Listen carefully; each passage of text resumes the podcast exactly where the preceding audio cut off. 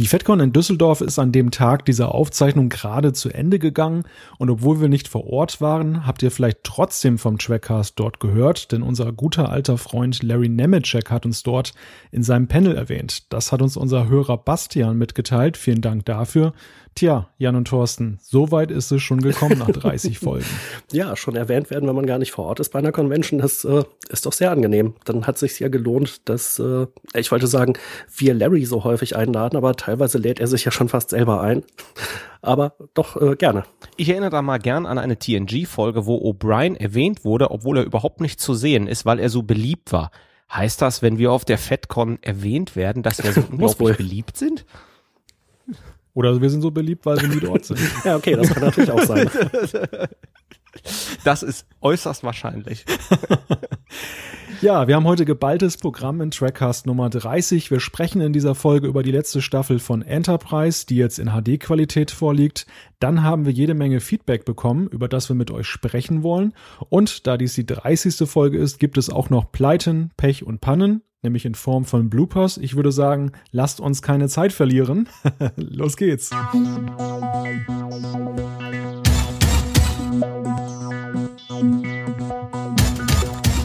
Im letzten Jahr von Enterprise war den Machern längst klar, dass es keine Verlängerung der Serie geben wird.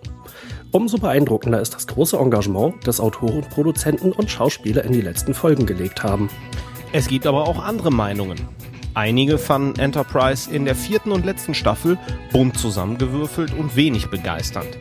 Das Finale war dann eher ein Schrecken mit Ende als ein Schrecken ohne Ende. Jetzt ist die vierte Staffel von Enterprise in HD-Qualität erschienen und wir haben sie uns genauer angesehen. Darüber wollen wir heute in dieser Folge sprechen. Tja, und zum Trackcast, da gehören natürlich auch meine beiden Mitstreiter dazu. Sie sind für den Trackcast wie Salz und Pfeffer in der Enterprise-Kombüse. Herzlich willkommen, Jan-Patrick Schlame. Hallo zusammen. Und Thorsten Kroke. Einen wunderschönen guten Abend und ich begrüße natürlich wie immer auch Malte Kirchner, denn der ist für den Trackcast das, was Telleriten für Andaruianer sind. Müssen wir uns jetzt beschimpfen oder wie?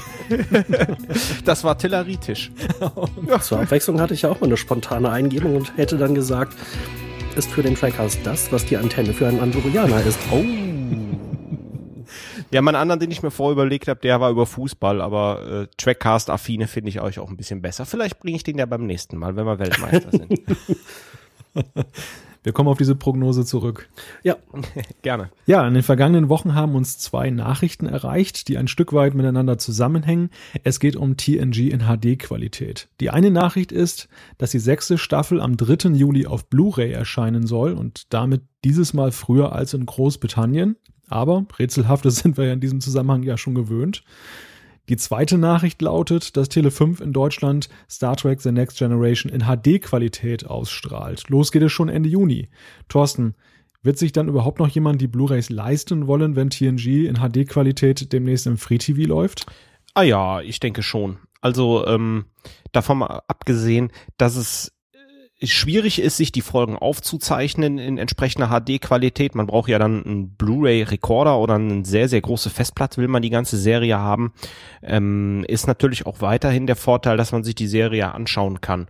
Und da jetzt schon die ersten Staffeln draußen sind, glaube ich schon, dass die, die sich die ersten Staffel gekauft haben und davon überzeugt waren, sich auch noch die letzten Staffel kaufen werden.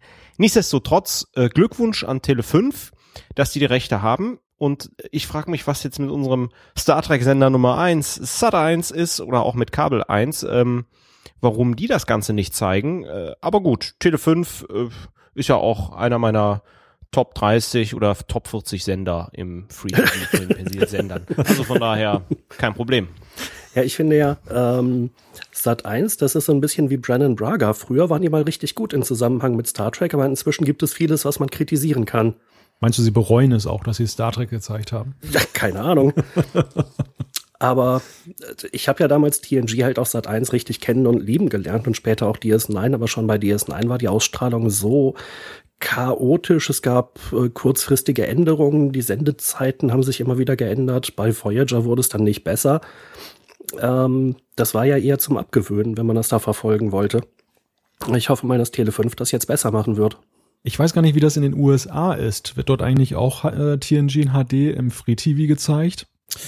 Gute Frage, das weiß ich nicht. Und die andere Frage ist ja, welche Bedeutung hat eigentlich Free TV in den USA noch? Denn es gibt ja eigentlich immer mehr Hinweise, dass äh, das Fernsehen, das klassische, dort eigentlich von Streaming-Plattformen wie Netflix abgelöst wird. Aber ich habe beispielsweise gar nicht auf dem Schirm, ob Netflix in den USA Star Trek im Angebot hat und wenn ja, ob in HD. Das werden uns sicherlich unsere Hörer noch äh, nachträglich mitteilen können. ja, beziehungsweise Netflix hat ja angekündigt, noch dieses Jahr, also 2014, in Deutschland an den Start zu gehen. Ähm, ich bin halt sehr gespannt, wie deren Angebot dann aussehen wird. Vielleicht als Ergänzung von den Streaming-Portalen, ähm, der Apple Store hat äh, bei iTunes hat auch äh, TNG, auch in HD, allerdings glaube ich nur die erste Staffel oder die erste und die zweite Staffel nur. Meine ich auch. Ja, das ist ja ziemlich weit zurück gegenüber der Blu-ray-Veröffentlichung. Ganz genau. Aber vielleicht sind das auch die Sachen, die sie jetzt erst freigeben, weil Tele 5 fängt auch jetzt erst mit TNG in Remastered an. Ja, es wäre ja auch aus marketingtechnischer Sicht komplett sinnvoll, ähm, erstmal die Blu-rays für eine bestimmte Zeit, meinetwegen sechs Monate oder zwölf Monate oder so, alleine am Markt zu haben und erst danach die TV-Ausstrahlung zu machen, beziehungsweise alternative Angebote. Ja, sehen aber nicht alle immer so. Meine anderen beiden Serien, die ich zurzeit gerne sehe, das ist zum einen Homeland und zum anderen die letzte Staffel von How I Met Your Mother. Das ist genau andersrum. Ich muss mich echt durch die Persil-Sender quälen und irgendwann später kommen die DVDs beziehungsweise die Blu-rays. Finde ich ganz furchtbar. Gerade bei Homeland. Äh, ja, das sind aber ja relativ aktuelle Serien. Das ist ja nochmal was, was anderes als bei äh, diesen ollen, ollen Star Trek Kamellen. Was? Wieso welche, welche ollen Kamellen hier? Selbst Enterprise, worüber wir heute reden, ist ja schon fast zehn Jahre alt. Wobei ich dieses Phänomen mit der späteren Veröffentlichung auch schon mit Kopfschütteln gesehen habe. Also am Beispiel von House of Cards. Ähm, das lief dann erst bei Sat 1 äh, in Erstausstrahlung, war auch ganz merkwürdig. Irgendwie haben sie es dann Ende des Jahres, die erste Staffel dann on block gezeigt in einer Nacht. Also ich hatte das Gefühl, dass entweder die Ausstrahlungsrechte Ende 2013 endeten und sie mussten es noch schnell über den Ether jagen. oder, ja, also es war ganz merkwürdig. Sie haben das jeden Sonntag um 23.15 Uhr gezeigt, so auf dem Sendeplatz von Homeland. Und dann plötzlich haben sie auf einmal alles in einem Stück gezeigt, ohne es auch in irgendeiner Weise mal irgendwie anzukündigen. Ich habe das nur durch Zufall dann gesehen und dann noch schnell den Rekorder programmiert. Und ähm, ja, also davon mal abgesehen und dann kam dann irgendwann so ganz unmotiviert die Blu-ray heraus, die dann aber auch nur die Folgen enthielt und keinerlei Extras und dann frage ich mich natürlich, wer kauft denn das dann noch oder was ist denn das für eine Veröffentlichungsstrategie? Sehr merkwürdig. In der Tat. Aber egal, wir wollen nicht über House of Cards sprechen, das, das wäre ein House of Cards Podcast wert, sondern es geht ja hier um Star Trek und äh, Jan, einmal mehr rätseln wir ja ein wenig über die Veröffentlichungsstrategie. Wie gesagt, in Deutschland soll jetzt die sechste Staffel von TNG vor Großbritannien erscheinen. Es war ja sonst mal umgekehrt. Ist es vielleicht ein gutes Zeichen, dass der deutsche Markt jetzt mal vor dem britischen bedient wird? Ja, ich habe natürlich nichts dagegen, aber was das Deuten von Zeichen angeht, kommen wir hier ganz schnell in den religiösen Bereich, glaube ich. Das überlassen wir mal lieber der Veröffentlichung von DS9. Ja, so ungefähr. Da würde es viel besser passen. Also haben die Propheten möglicherweise etwas damit zu tun? Wahrscheinlich. Also ich versuche im Moment nicht mehr da irgendwas in diese Veröffentlichungsstrategie reinzudeuten. Äh, ich nehme einfach, was ich kriegen kann und gut ist und hoffe halt, dass die Sachen dann auch wirklich pünktlich rauskommen. Ich wage meine Theorie. Es ist ein Knobelbecher, der darüber entscheidet. Ja. Gut möglich. Kommen wir damit zu unserem Hauptthema in dieser Sendung. Knobelbecher? Nein. es geht um Enterprise und zwar um die vierte Staffel. Und dieses Hauptthema kommt für unsere Hörer nicht äh, überraschend, denn wir haben auf unseren Internetseiten schon mal im Vorfeld gefragt, welchen Handlungsbogen be beziehungsweise welche Episoden der vierten Staffel von Enterprise wir im Trackcast zum Thema machen sollen. Hintergrund dieses Trackcasts ist ja, dass die vierte Staffel als Blu-ray-Box erschienen ist. Damit ist die Serie nun vollständig in HD-Qualität erschienen. Ja, und wir drei hatten diesmal erhebliche Schwierigkeiten, uns auf drei Folgen zu verständigen, die wir hier vorstellen wollen, weil es einfach so viele ja, besprechenswerte Folgen gibt in dieser Staffel. Das Ergebnis der Abstimmung im Internet war relativ eindeutig, dazu kommen wir aber später noch ausführlicher, denn bevor wir den Publikumsjoker ziehen, kommen wir jetzt doch erstmal zur ersten Folge, beziehungsweise zum ersten Handlungsbogen, den wir noch selbst ausgesucht haben. Und darüber erzählt uns jetzt Jan etwas. Genau, wir haben äh, diesbezüglich ja quasi eine interne Abstimmung gemacht und unsere persönlichen Highlights oder besprechenswertesten Folgen ausgewählt. Und bei uns auf Platz eins lag der Dreiteiler mit den Andorianern, bestehend aus den Folgen Babel, Vereinigt und die Aina.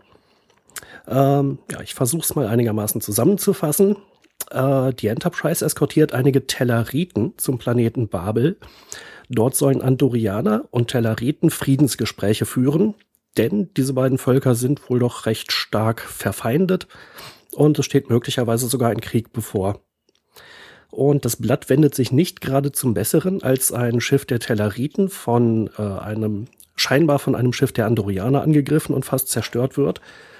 Und genauso werden auch Schiffe der Andorianer angegriffen und scheinbar von Telleritenschiffen zerstört. Die Zeichen stehen also, stehen also auf Sturm. Die Enterprise rettet dabei ein paar Andorianer, rein zufällig mal wieder äh, unseren guten alten Bekannten Shran. Und die Frage ist nun, was hat es mit dem fremden Schiff auf sich oder was hat es mit den fremden Angreifern auf sich? Ähm, die Telleriten beschuldigen natürlich die Andorianer und umgekehrt. Doch beide behaupten auch, sie wären gar nicht für den Angriff auf die anderen verantwortlich. Und im Lauf der ersten Folge dieses Dreiteilers entdeckt die Enterprise dann noch eine Spur, nämlich ein fremdes Schiff. Doch als sie es finden, ist es weder ein Tellerit noch ein Andorianer, sondern etwas völlig Fremdes. Aber anhand seiner Warp-Signatur können sie das Schiff wiedererkennen und sind sich relativ sicher, dass da jemand eine Täuschung durchführt. Äh, Trip und Reed werden an Bord von dem fremden Schiff gebeamt. Allerdings verschwindet es dann und äh, die beiden können erstmal nicht auf die Enterprise zurückkehren. Der zweite Teil dreht sich dann im Wesentlichen darum, dass äh, Trip und äh, Malcolm nach wie vor auf dem Schiff sind.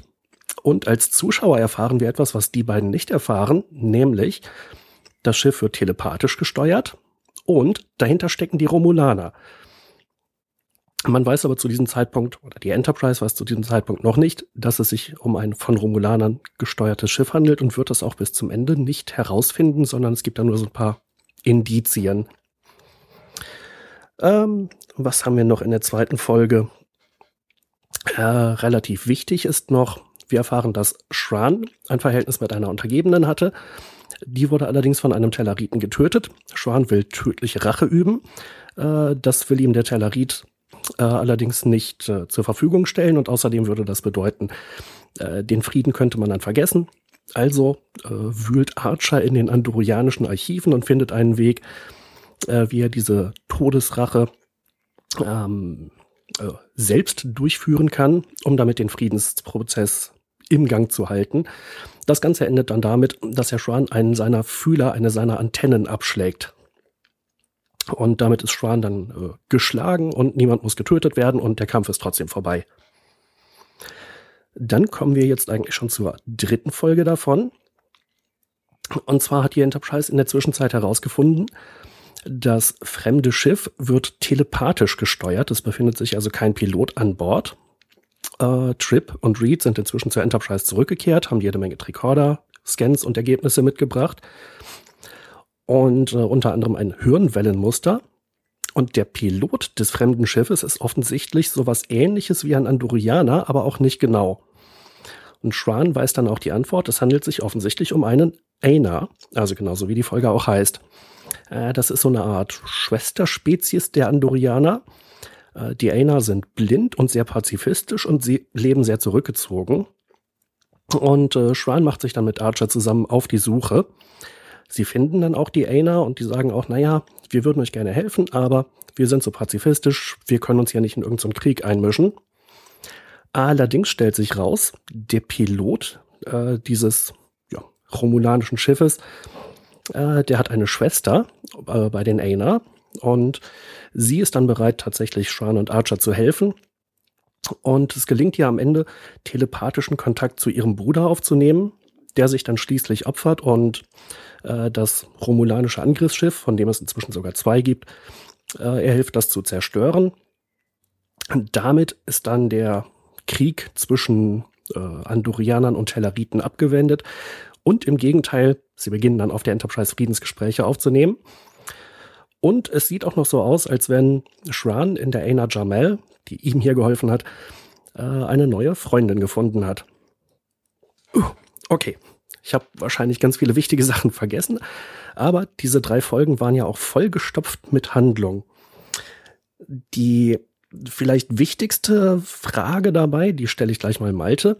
Sehen wir hier eigentlich den Grundstein für die Föderation, die wir eigentlich ja aus den späteren Star Trek-Serien kennen? Den Grundstein würde ich jetzt nicht sagen, denn wir haben ja schon in der zweiten Staffel eine Folge gehabt, wo ähm, die vermittelnde Rolle der Menschen am Beispiel der Vulkanier und der Andorianer damals ein bisschen eingeführt wurde.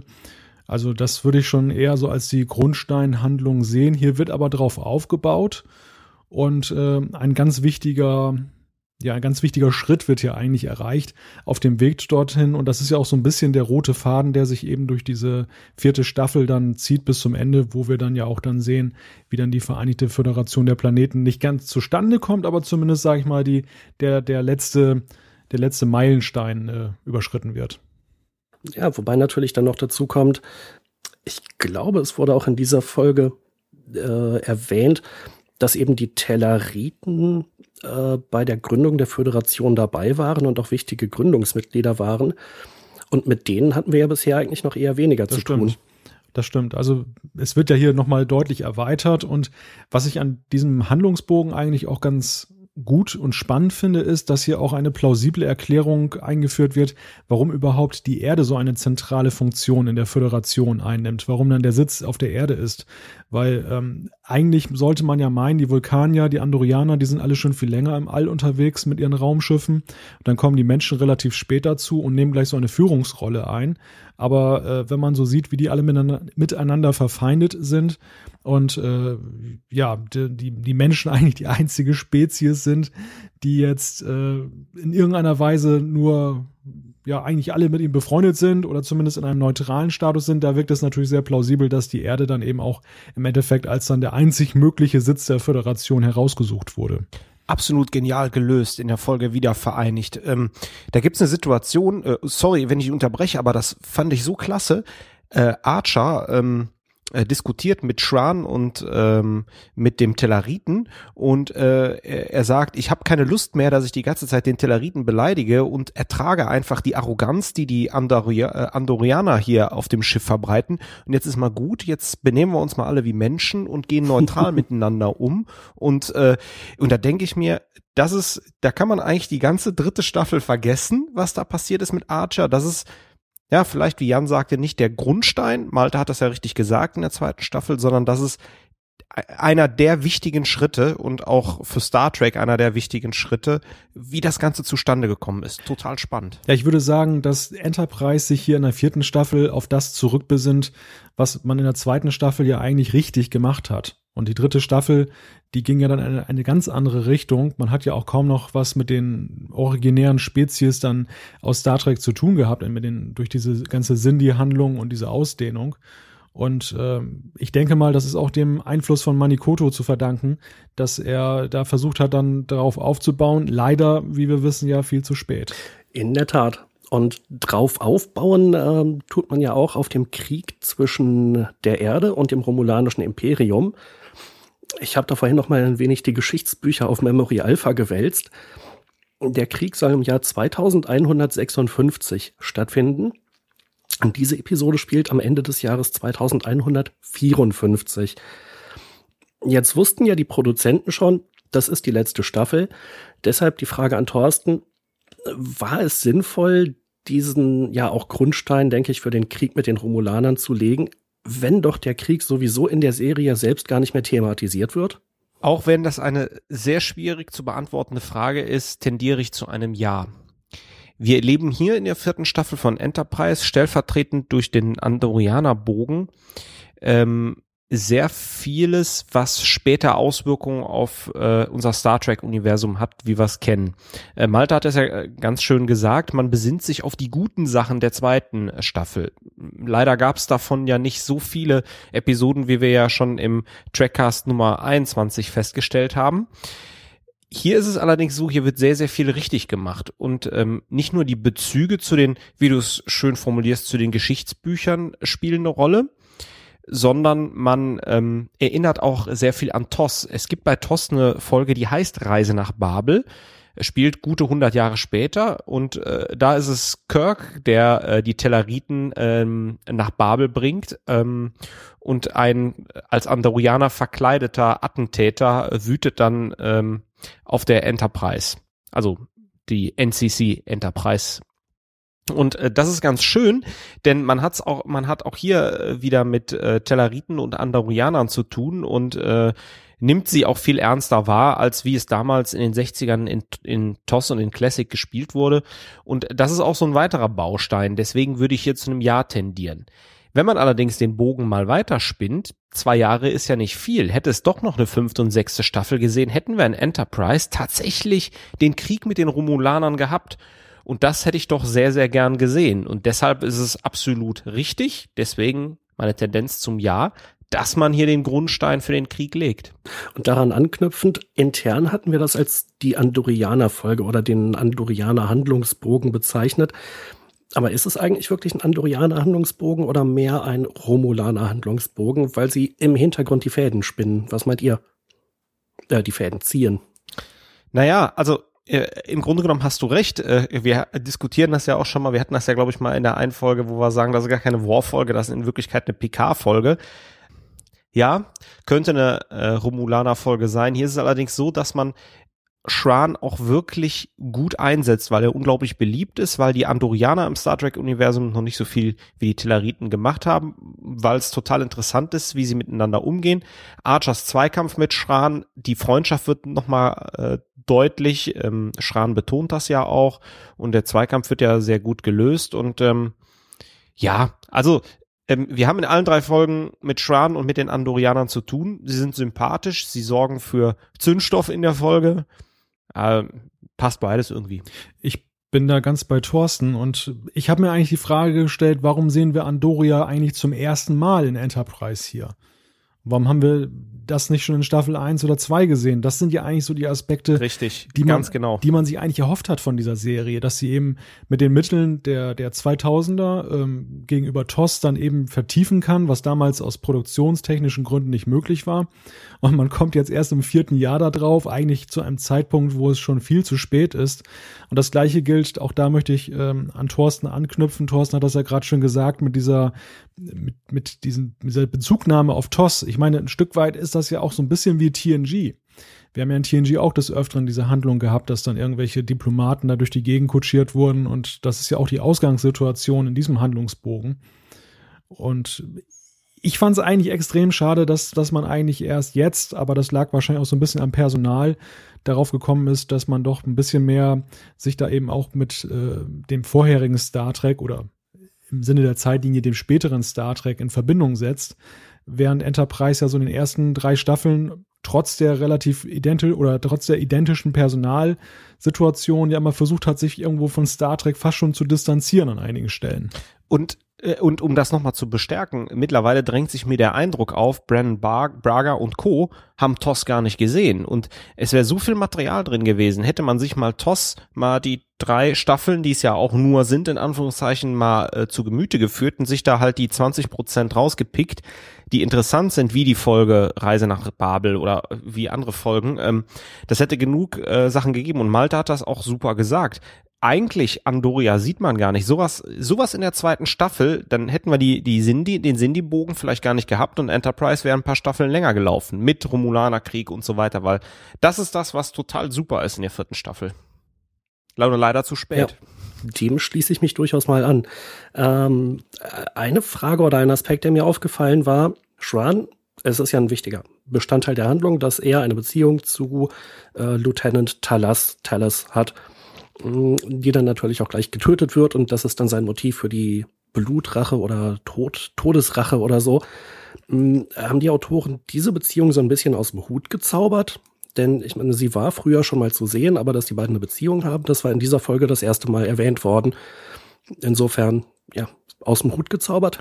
Also im Sinne der Dramaturgie natürlich schon aus dem Hut gezaubert, aber ich finde so rückblickend nicht wirklich unplausibel weil ich finde, so Beziehungen, die dann so ganz plötzlich kommen mit Charakteren, die vorher nie da waren, das finde ich dann schon unglaublicher, als jetzt ähm, eine Figur, die ja vom Rang her und von der Nähe zu ihm ja durchaus eben ja auch mit ihm was haben kann. Also das hat mich jetzt nicht in dem Sinne negativ überrascht, dass ich dachte, das kann doch gar nicht sein, sondern ja, warum denn eigentlich nicht? Wir sehen ja, glaube ich, in Ceasefire sehen wir sie das erste Mal, oder? Ah, ich habe es jetzt nicht nachgeschlagen. Es könnte sein, ja. Witzig in dem Zusammenhang ist ja, dass ja dieses Duell mit einem Eiskratzer ausgefochten wird. ja, also das finde ich ja auch sehr schön bei der Folge oder generell eigentlich bei ganz vielen Folgen in der vierten Staffel, dass sie ein bisschen auf die Details achten. Äh, wie beispielsweise diesen Eiskratzer. Ja, Gott sei, Gott sei Dank nicht wie bei Basic Instinct, da war es ein Eispickel. Ja, interessant ist ja in dem Zusammenhang auch, dass äh, die Andorianer ja auch von den Autoren hier so als Gegenentwurf zu den Vulkaniern so richtig äh, dargestellt wurden. Also die Vulkanier, die ja nun auf ihrem Wüstenplanet hausen, das war ja schon so zu Classic-Zeiten ja auch durch die Filme so ein bisschen aufgebaut worden. Die Andorianer, das war ja nun noch gewissermaßen Neuland und dass man dann so einen Eisplaneten gewählt hat, das fand ich irgendwie schon so ganz witzig, weil die beiden ja wirklich so wie Feuer und Wasser zueinander stehen. Absolut. Ähm, vor allen Dingen ist das dann alles wieder plausibel. Und das ist das, was mich ehrlich gesagt, ähm, als ich die vierte Staffel geschaut hat, äh, super an TNG erinnert hat. Ähm, ihr habt das ja auch schon gerade gesagt. Ähm, aber das sind dann so Sachen, wir beleuchten eine Spezies und ein Volk genauer und erfahren dann so Sachen und äh, Eisplanet, dann die Ena, die es selber gibt, dann, dass sie starke telepathische Kräfte haben, ähm, es gibt einen netten Seitenaspekt mit den Fühlern, dass er dann logischerweise das Gleichgewicht verliert. Und naja, vielleicht würde dann in der fünften Staffel, die wir nicht gesehen haben, hätte man die Telleriten näher beleuchtet und da wäre ein bisschen mehr Farbe reingekommen. Und das ist das, was TNG so spannend gemacht hat, als man die Klingonen beleuchtete. Ähm, oder bei DS9 die Ferengi und, äh, und die Bajoraner natürlich vor allem. Und hier ist das einfach mit den Andorianern ähm, gemacht worden absolut klasse. Wobei, wenn ich da nochmal eingrätschen darf, das mit den Enar fand ich natürlich war ja so ein bisschen wie bei den Romulanern, wo man dann beim letzten TNG-Film mal eben schnell die Remaner aus dem Hut gezaubert hat. Also wo wir bei der Frage waren von, von Jan, ist diese Beziehung aus dem Hut gezaubert? Ich fand eher die Spezies aus dem Hut gezaubert, weil irgendwie hat ja jetzt fast jede Star Trek-Spezies irgendwo buchstäblich eine Leiche im Keller. eine, eine Unterspezies, die in einer in weit entfernten Region oder auf einem Schattenplaneten irgendwo haust und dann nach Jahrzehnten mal dann nach der durch äh, entweder ausgebeutet oder des Versteckens dann irgendwie ins Spiel kommt. Ja, die Frage, die man sich dabei natürlich stellen kann, wenn, also die Aina sind ja offensichtlich aus Sicht der Andorianer so eine Art, ja, fast schon Fabelwesen. Angeblich gibt es sie, aber äh, seit langem wurde keiner mehr gesehen oder so ähnlich. Da ist natürlich die Frage, wie ausgerechnet die Romulaner auf die Idee kommen, einen zu kidnappen. ja, das ist wirklich eine gute Frage. Aber wo wir gerade bei den Romulanern sind, da habe ich natürlich auch eine schöne Trivia-Frage, die aber euch wahrscheinlich nicht vor allzu große Schwierigkeiten stellt. Der romulanische Admiral, der äh, dieses äh, ferngesteuerte Raumschiff befehligt und der das Kommando über diese Aktion hat, von wem wird der gespielt? Das ist doch Brian äh, Thompson, oder? Ja. Der doch auch den äh, außerirdischen Jäger in Akte X dargestellt hat. Unter anderem, genau. Und hätte ich jetzt, da hätte es mich jetzt richtig erwischt, also das hätte ich dir gar nicht beantworten können. Er hat sich unter anderem schon mit Riker geprügelt, als Riker Austauschoffizier auf einem klingonischen Bird of Prey war. Äh, also Brian Thompson ist halt ganz alter Bekannter bei Star Trek. Ich glaube, der ist wasch also ein Unsympath durch und durch. die Rollen, die er spielt, normalerweise ja. Wobei ich ja fand, äh, es gab ein paar schöne Dialoge zwischen ihm und äh, seinem Wissenschaftshelfer, äh, wo ich den Eindruck hatte, dass auch die, seine Rolle, sein Charakter äh, durchaus Tiefe bekommen hat, äh, wo es halt hieß, er war eigentlich mal, ich glaube, ein Senator, äh, hat es dann aber gewagt, ähm, irgendwas in Frage zu stellen, den kriegerischen Kurs äh, von äh, der Romulaner in Frage zu stellen, ist dann also degradiert worden und äh, fristet jetzt sein Dasein als einfacher kleiner, in Anführungszeichen, Admiral äh, im Dienst, wenn ich mich nicht täusche, des Tal Shia, also des romulanischen Geheimdienstes. Und so eine kleine, äh, diese kleine Entwicklung, einfach nur so ein, so ein Nebensatz, das kostet im Prinzip in der Produktion gar nichts. Das ist nur irgendwas, was ein Autor da kurz hingeschrieben hat. Aber diese Tiefe von irgendwelchen Charakteren, die äh, sowieso erstmal die Bösen sind, äh, und die auch nicht wirklich eine Hauptrolle spielen und die unsere Helden auch gar nicht treffen, Ähm, das finde ich ist auch etwas, was diese Folge und diese Staffel auszeichnet, was man hier besser macht als gerade in den ersten Staffeln, wo wir teilweise sehr eindimensionale Bösewichte hatten. Ja, ich finde, die Romulaner sind ja in dieser Folge oder in diesem Handlungsbogen sowieso ja sehr gekonnt in Szene gesetzt. In der zweiten Staffel hat man sie ja eingeführt, da blieben sie ja ganz ominös. Jetzt haben wir ja schon mal ein Gesicht vor Augen und ich hätte gerne mehr von ihnen gesehen. Es ist wirklich schade, dass das hier eigentlich mehr oder weniger schon endet und dann ja nichts mehr kam. Ja, ich bin soweit mit meinen Notizen durch. Was habt ihr noch Wichtiges zu erwähnen zu diesem Dreiteiler? Vielleicht muss ich, ich, ich weiß nicht, ob ich Schimpfen nennen soll, aber bevor wir wieder Zuschriften produzieren, du hast am Anfang in deiner Zusammenfassung gesagt, Archer wühlt in den Archiven. Stimmt nicht ganz. Hoshi und Travis äh, wühlen in der Folge United äh, in den Archiven und ziehen sich da die ganzen Datenpads rein. Aber das nur als kleiner Randaspekt. Ja, aber das stimmt. Gut beobachtet. Wahrscheinlich haben wir jetzt schon wieder mindestens einen Zuhörer, der verärgert einen Absatz durchstreicht. Mist, haben sie ja doch schon korrigiert. die selbstgenannten Experten. Oder natürlich, wir haben gerade Pluspunkte gesammelt, weil wir uns schon in der Sendung selbst korrigieren. Oder das. Wir sind lernfähig. Genau. ja, dann müssten wir jetzt, glaube ich, äh, zum Publikumsjoker, zum Publikumsliebling kommen in unserer Abstimmung. Soll ich vielleicht noch eben was zum Abstimmungsverhalten ja, sagen? Wir hatten ja über Facebook und über die Trackcast-Seite dazu aufgerufen, an der Umfrage teilzunehmen. Insgesamt haben wir 56 Stimmen äh, gesammelt dazu. Vielen Dank an alle, die sich da beteiligt haben. Einige haben ja sogar gleich noch kommentiert auf der Trackcast-Seite und haben ihre Abneigung zu Enterprise oder beziehungsweise das Gegenteil davon zum Ausdruck gebracht. Deutlicher Gewinner mit 42,9 Prozent also 24 Stimmen, ist die, äh, ist die Spiegeluniversumsfolge im finsteren Spiegel. Dann kommt erstmal lange nichts. Auf äh, Platz 2 ist dann das Finale, dies sind die Abenteuer mit 8 Stimmen, 14,3 Prozent. Und dann kam Terra Prime ähm, mit 12,5 Prozent und 7 Stimmen.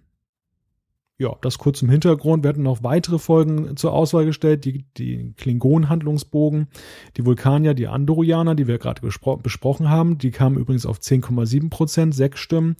Und die Augments haben wir auch zur Auswahl gestellt, die, äh, ja, die waren noch vor den Vulkaniern und den Klingonen gelandet. Ja klar, die, den Zuschauer fasziniert Sonderlinge. Ja, aber es unterstreicht ja auch nochmal, finde ich, wie schwierig es ist, ähm, in dieser Staffel wirklich markante Folgen rauszupicken, weil es einfach so viele gibt. Mich hatte schon so ein bisschen gewundert, dass, dass die äh, Spiegeluniversumsfolge so deutlich die anderen äh, überholt hat. Aber bevor wir hier in die inhaltliche Debatte einsteigen, überlassen wir doch lieber erstmal Thorsten das Wort. Genau, vielen Dank. Und äh, dann werde ich direkt mal die Zusammenfassung von In a Mirror, Darkly, ganz kurz darbieten. Und zwar, das Spiegeluniversum hat auch bei Enterprise seinen Weg zur Serie gefunden. Ähm, tja, wir haben Commander Archer in der Spiegelwelt, der ähm, versucht, die Constitution-Klasse Defiant ausfindig zu machen, die sich tief im tolianischen Raum befindet mit allerlei Scharmützeln, wie es ja äh, im Spiegeluniversum mit äußerster Gewalt und Brutalität möglich ist, schafft er es, auf die äh, Constitution Class Defined zu gelangen. Äh, allerdings wird dabei die Enterprise unter der Führung von Captain Forrest zerstört. Im zweiten Teil schießt sich die Defiant äh, ihren Weg durch die Tolianer und auch durch einige ähm, Raumschiffe der Menschen, weil Archer eins im Sinn hat, er will nämlich selbst Imperator werden. Ähm, zwar versuchen Topol und ähm, Commander Soval äh, mit einem kleinen Aufstand äh, das Ganze zu stoppen, misslingt aber ähm, und ähm, am Ende, kurz bevor Archer die Erde erreicht, ist es der Imperator Hoshi, der Archer vergiftet und äh, nun ja, die Folge endet dann im Spiegeluniversum. Also, hier haben wir wieder die besondere Situation. Das war im Grunde genommen, wie auch schon in der TOS-Folge, äh, Paralleluniversum oder wie in den ganzen DS9-Folgen, die mit die andere Seite starten, das Spiegeluniversum haben. Ähm, das ist eine Parallelwelt, in der alles passieren kann, Leute sterben, sehr viel Gewalt an der Tagesordnung ist und ähm, ja, einfach total amüsant zum Betrachten sind. Ähm, ich würde aber gern mal ein bisschen Crossover machen und zwar dem Jan mal eine Frage stellen. Wenn wir uns so Spiegelfolgen angucken, mal ganz allgemein, erinnert dich das vielleicht auch an diese Treehouse of Horror Folgen bei den Simpsons? sind das die äh, Halloween-Folgen? Das sind die Halloween-Folgen, genau. Ja, so ein bisschen schon. Ähm, das stimmt. Wobei aber die Simpsons dabei meistens trotzdem noch mehr Humor hatten. Denn äh, die, ja, die Spiegeluniversumsfolgen bei Star Trek sind ja meistens doch relativ dunkel. Es gibt dann immer mal so ein paar humoristische Einlagen. Äh, wobei ich dann noch sagen muss, dass in speziell dieser Folge sich die humoristischen Einlagen doch sehr zurückgehalten haben. Äh, so fürchterlich viel gelacht habe ich da eigentlich nicht. Und bei den Simpsons sieht das natürlich ganz anders aus. Äh, schon allein der Abspann, wo dann die Produzenten, Autoren, Sprecher und wie äh, was es da alles gibt, alle immer sehr kreative Namen haben, so wie Matt the Bad Graining und so weiter. Sehr schön. Aber das war jetzt nur so ein bisschen Frage zum Einstieg für dich. Ähm, vielleicht mal ein bisschen äh, bisschen konkreter jetzt gefragt äh, zu der Folge. Wir haben einen neuen Vorspann, äh, neue Musik, äh, wir haben ein komplett anderes Setting mit den gewohnten Figuren. Jan, funktioniert die Folge oder sind das einfach nur Details, die diese Folge tragen? Äh, ich finde, die Folge funktioniert nicht, aber die Details sind gut. Dann erzähl doch mal, warum nicht? Also mein großes Problem damit ist, dass es ja gerade kein Crossover ist. Das ist, glaube ich, die erste Spiegel-Universumsfolge, die nur im Spiegel-Universum spielt, äh, wo also kein uns bekannter Charakter reingezogen wird. Und damit fehlt mir persönlich der Anker. Äh, damit fehlt mir die Bezugsperson, mit der ich mitfiebern und mitzittern kann und wo ich mich frage, äh, wie kommt meinetwegen der Captain oder Paul oder wer auch immer, wie kommen die da jetzt durch und äh, schaffen es, sich nicht zu verraten, und einigermaßen mitzuspielen und trotzdem keine, was weiß ich, keine Leute zu foltern oder irgendwelche Leute einfach mal zu erschießen. Mm. Und natürlich, wie schaffen sie es wieder zurückzukommen? Das war ja meistens eigentlich so die, der Aufhänger in den Spiegel-Universumsfolgen, angefangen bei ein Paralleluniversum in der Classic-Serie. Mm. Und ja, ich finde, es hätte nichts dagegen gesprochen, das so zu machen. Aber dadurch, dass diese gesamte Doppelfolge nur im Spiegeluniversum spielt, ist es mir völlig egal, wer stirbt. Es ist mir egal, wer Imperator wird. Ähm, Archer geht zwischendurch drauf, den vermisse ich nicht. Äh, Forrest vermisse ich nicht. Ich meine, was soll's? Dann ist Hoshi am Ende Imperatorin oder vielleicht auch nicht. Das war ja auch erstmal, sie hat sich ja nur als solche deklariert ja, deswegen konnte ich bei der ganzen Folge kein bisschen mitfiebern und habe immer am Anfang noch so ein bisschen gedacht, Mensch, also wer ist denn jetzt von denen hier irgendwie aus unserem Universum? Archer kann das nicht sein, wie der schon am Foltern ist und Vlogs. Nein, auf gar keinen Fall. Aber wer bleibt da noch übrig? Ich verstehe es nicht. Malte, vielleicht ein paar Ergänzungen oder wie siehst du das? Also für mich war diese Doppelfolge der Tiefpunkt in dieser Staffel. Ähm, zum Teil aus den Gründen, die Jan schon angesprochen hat, da bin ich voll dabei. Also für mich ist einfach auch die Frage, da es ja so abgekoppelt ist. Wir haben ja diesen vollkommenen Verzicht auf das Echtuniversum hier und dadurch hätte man eigentlich ja auch diese Doppelfolge zu jedem erdenklichen Zeitpunkt in der Serie machen können. Es ist alles ziemlich beliebig und mir stellte sich dann irgendwie auch die Frage, warum denn eigentlich jetzt? Und gerade auch jetzt in einer Staffel, die ja nun auch durchaus einige Highlights zu bieten hatte, wo ich das Gefühl hatte, die Serie bewegt sich jetzt auf den richtigen Weg und dann wird das plötzlich so rausgerissen und zerschnitten und das fand ich eigentlich sehr schade. Ähm, zu der Frage mit den Charakteren, ich dachte mir teilweise, hier sehen wir auch, wie hätte man die Enterprise-Charaktere spannender machen können. Also so, so, ein Hauch von Selbstkritik könnte da zu spüren sein. Vielleicht hat man sich auch selber ein bisschen auf den Arm genommen. Es ist ja schon auffallend, dass ja gerade solche Nebencharaktere wie Travis und Hoshi, die ja nun nicht mehr so die große Rolle spielten in den letzten Staffeln, hier jetzt plötzlich in einer ganz anderen Rolle zu sehen sind und irgendwo ja doch deutlich bedeutsamer sind. Vielleicht hat man da auch einfach mal ein bisschen sich selber auf den Arm nehmen wollen, aber ja, tut mir leid. Also ich fand eigentlich da in dem, in dem TNG-Universum waren die Paralleluniversum oder Spiegeluniversum Folgen deutlich überzeugender Wobei als die. allerdings äh, ich dann auch noch mal einhaken muss, nämlich die Details in dieser Folge, die waren ganz überwiegend sehr stimmig. Äh, allen voran natürlich die komplett neu aufgebaute Brücke der Original Enterprise. Und ja auch nicht nur die Brücke, sondern diverse Gänge und äh Es war die Defined, ne? Vorsicht. Ah, ja, Entschuldigung, mein Fehler, natürlich. Ähm, aber im Wesentlichen war es ja die gleiche Brücke wie äh, genau, ja, Constitution Class. Mhm, genau. genau. Wohlgemerkt die gleiche, nicht dieselbe. also die Brücke neu aufgebaut, diverse Gänge neu aufgebaut, äh, die Uniformen haben gestimmt. Ähm, den Gorn habe ich persönlich nicht verstanden, was der da sollte. Der sah auch nicht gut aus. Aber abgesehen davon, äh, in den Details war es total toll gemacht und natürlich das äh, Tolianische Netz, was neu aufgebaut wurde, äh, der gefangene Tolianer, das hat alles super gut funktioniert. Also ich finde, das Potenzial auf der technischen Seite war auf jeden Fall da oder auf der Special Effects Seite, um eine wirklich herausragende Folge zu machen. Nur inhaltlich fand ich es eben komplett langweilig. Gut, dann ist ja schön, dass wir die Folge ausgewählt haben. Ich sehe das ganz anders als ihr. Ich verstehe, ja, tut mir leid. Ich, ich verstehe eure Meinung völlig. Äh, ähm, ihr habt auch recht. Ähm, also sowohl Jan, der sagte, ich äh, finde mich da nicht wieder. Wer ist denn jetzt nur aus dem wirklichen Universum genau? Der Malte, der sagt, naja, es ist ein totaler Tiefpunkt. Jetzt haben wir richtig tolle Handlungen, wie den Andorianerbogen beispielsweise gehabt. Und dann kommt so eine Folge daher. Nichtsdestotrotz halte ich die Folge für einen der Höhepunkte in der vierten Staffel, jedenfalls ich persönlich, denn wir sehen die Charaktere alle total überzeichnet. Ihr habt das ja gerade schon dargestellt mit so ein bisschen Selbstkritik auch so. Hoshi und Travis spielen eine viel entscheidendere Rolle.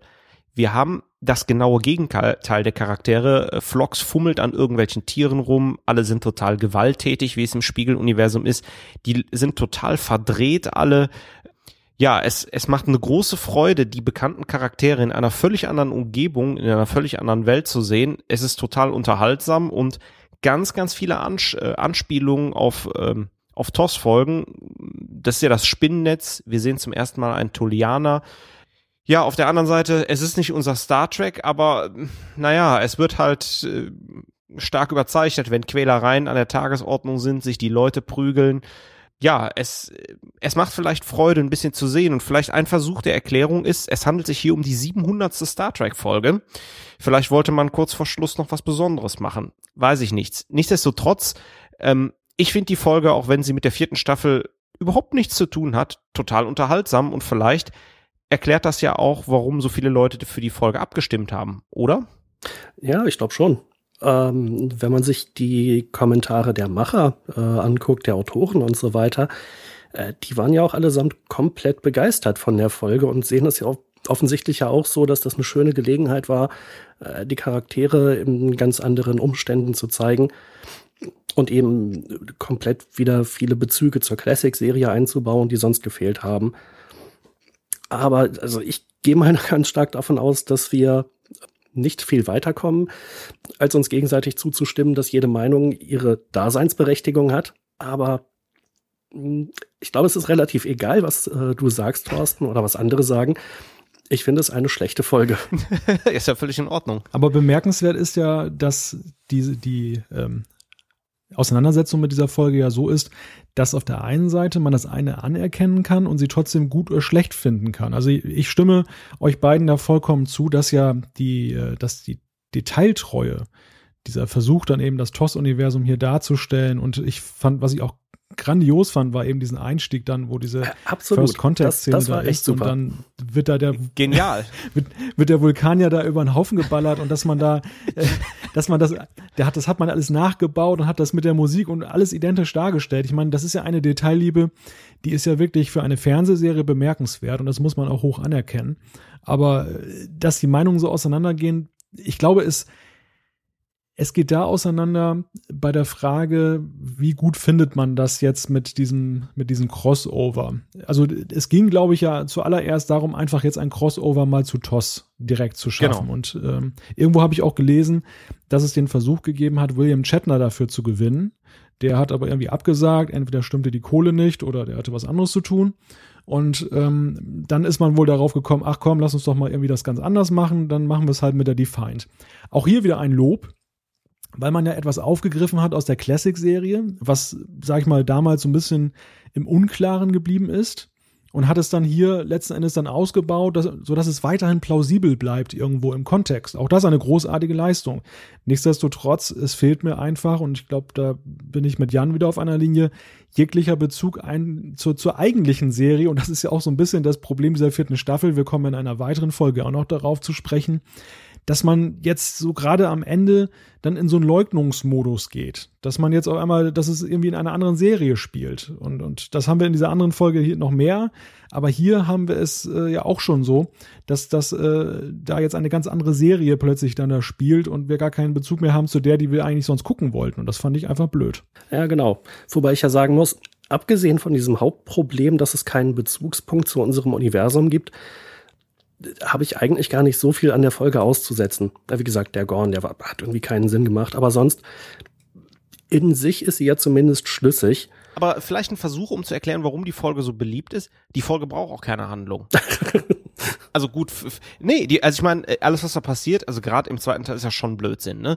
Äh, der Gorn total überflüssig, äh, ja dann äh, ständig dieses Rumgehure von Hoshi, äh, denkt man sich auch, ah, der der gerade die Hosen anhat, zu dem äh, gehe ich, ne? Ähm, okay, mit Tepol passt noch irgendwie, warum ziehen die die Uniform an? Also sehr viel ergibt keinen Sinn. Muss es aber auch nicht, die Folge funktioniert so. Äh, warte, warte, warte. Das, das mit den Uniformen, das habe ich auch nicht verstanden. Aber äh, wer war es? Ich glaube Mike Sussman, äh, der in der Folge mitgeschrieben hat, der hat das mal erklärt. Und zwar hat er sich was dabei gedacht, dass die in Raumanzügen auf die Defiant drüber beamen. Ähm, Stimmt. Als dann die Enterprise zerstört wird, da haben sie ja keine Uniformen dabei und deswegen mussten Stimmt. sie die anziehen. Das klingt wieder plausibel. Also das, da war eine Überlegung äh, aber dahinter. nichtsdestotrotz, ich glaube, ich hatte gesagt, die, die Folge braucht keine Handlung, weil wir unsere Charaktere kennen und die total überzeichnet werden. Aber ich sehe schon, ähm, wir, wir sind uns einig, dass wir uns uneinig sind. genau. Auch selten.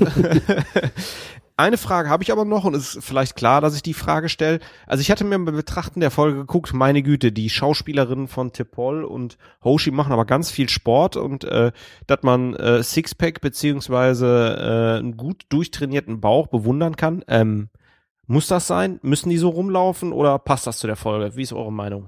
Da passt es, finde ich bei der Classic-Serie, da waren ja irgendwie kurze Uniformen auch schon angesagt. Man könnte ja schon fast sagen, dass Hoshi ja auch irgendwo, ja, mehr sexy dargestellt wird eigentlich in der Serie als Tepol mittlerweile. Ich glaube, es gibt ja irgendwo auch eine Folge, wo sie da mal aus der Dachluke rausfällt und dann ihre Uniformen hängen bleibt. Mhm. da kann ja Tepol mit den Rückenmassagen gar nicht mithalten. Wobei man sieht ja auch Tepols Hintern, ne? In ja, der dritten Staffel. Das stimmt, das stimmt. Also in der europäischen Fassung. Wieso haben sie das in den USA rausgeschnitten? Ich glaube, das haben sie rausgeschnitten. Ja, zuzutrauen. Ja, nee, oder, oder, oder gepixelt, genau. Zuzutrauen wäre es ihnen. Oder haben ja da ein Blümchenhöschen reingezaubert. ja, okay. Äh, so, ich wollte nur mal auf Sex Cells anspielen, da aber keiner was von euch sagt, sag ich's. Hat nicht so toll funktioniert. Hat, äh, auch, auch der Versuch ging wie immer bei mir nach hinten los.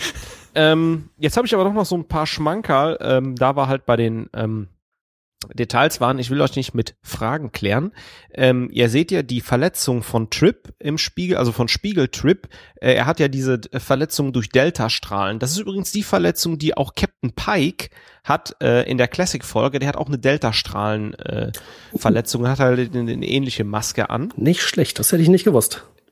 Ja, und dann habe ich noch einen für euch. Ähm, man sieht, glaube ich, zum einzigen Mal, dass ein Schiff der Constitution-Klasse äh, mit dem Heckgeschütz feuert. Das macht die Defiant nämlich an äh, in einer Szene. Und obwohl, glaube ich, die Enterprise, äh, also die ganz normale NCC Enterprise unter Kirk ein Heckgeschütz hab, hat, äh, man sieht nie, wie es abgefeuert wird. Und hier sieht man's. Ja. Was nicht ein äh, zusammengekürztes Budget, aber die Möglichkeiten der computergenerierten Bilder alles möglich machen.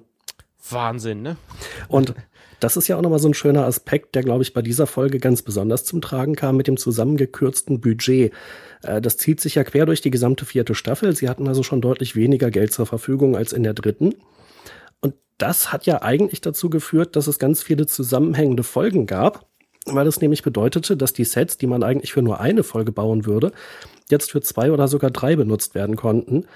Das wurde also von den Machern mehrfach betont, dass sie nur dadurch überhaupt die Gelegenheit hatten, so viel von der Defiant wieder aufzubauen. Für nur eine Folge hätten sie sich das einfach nicht leisten können.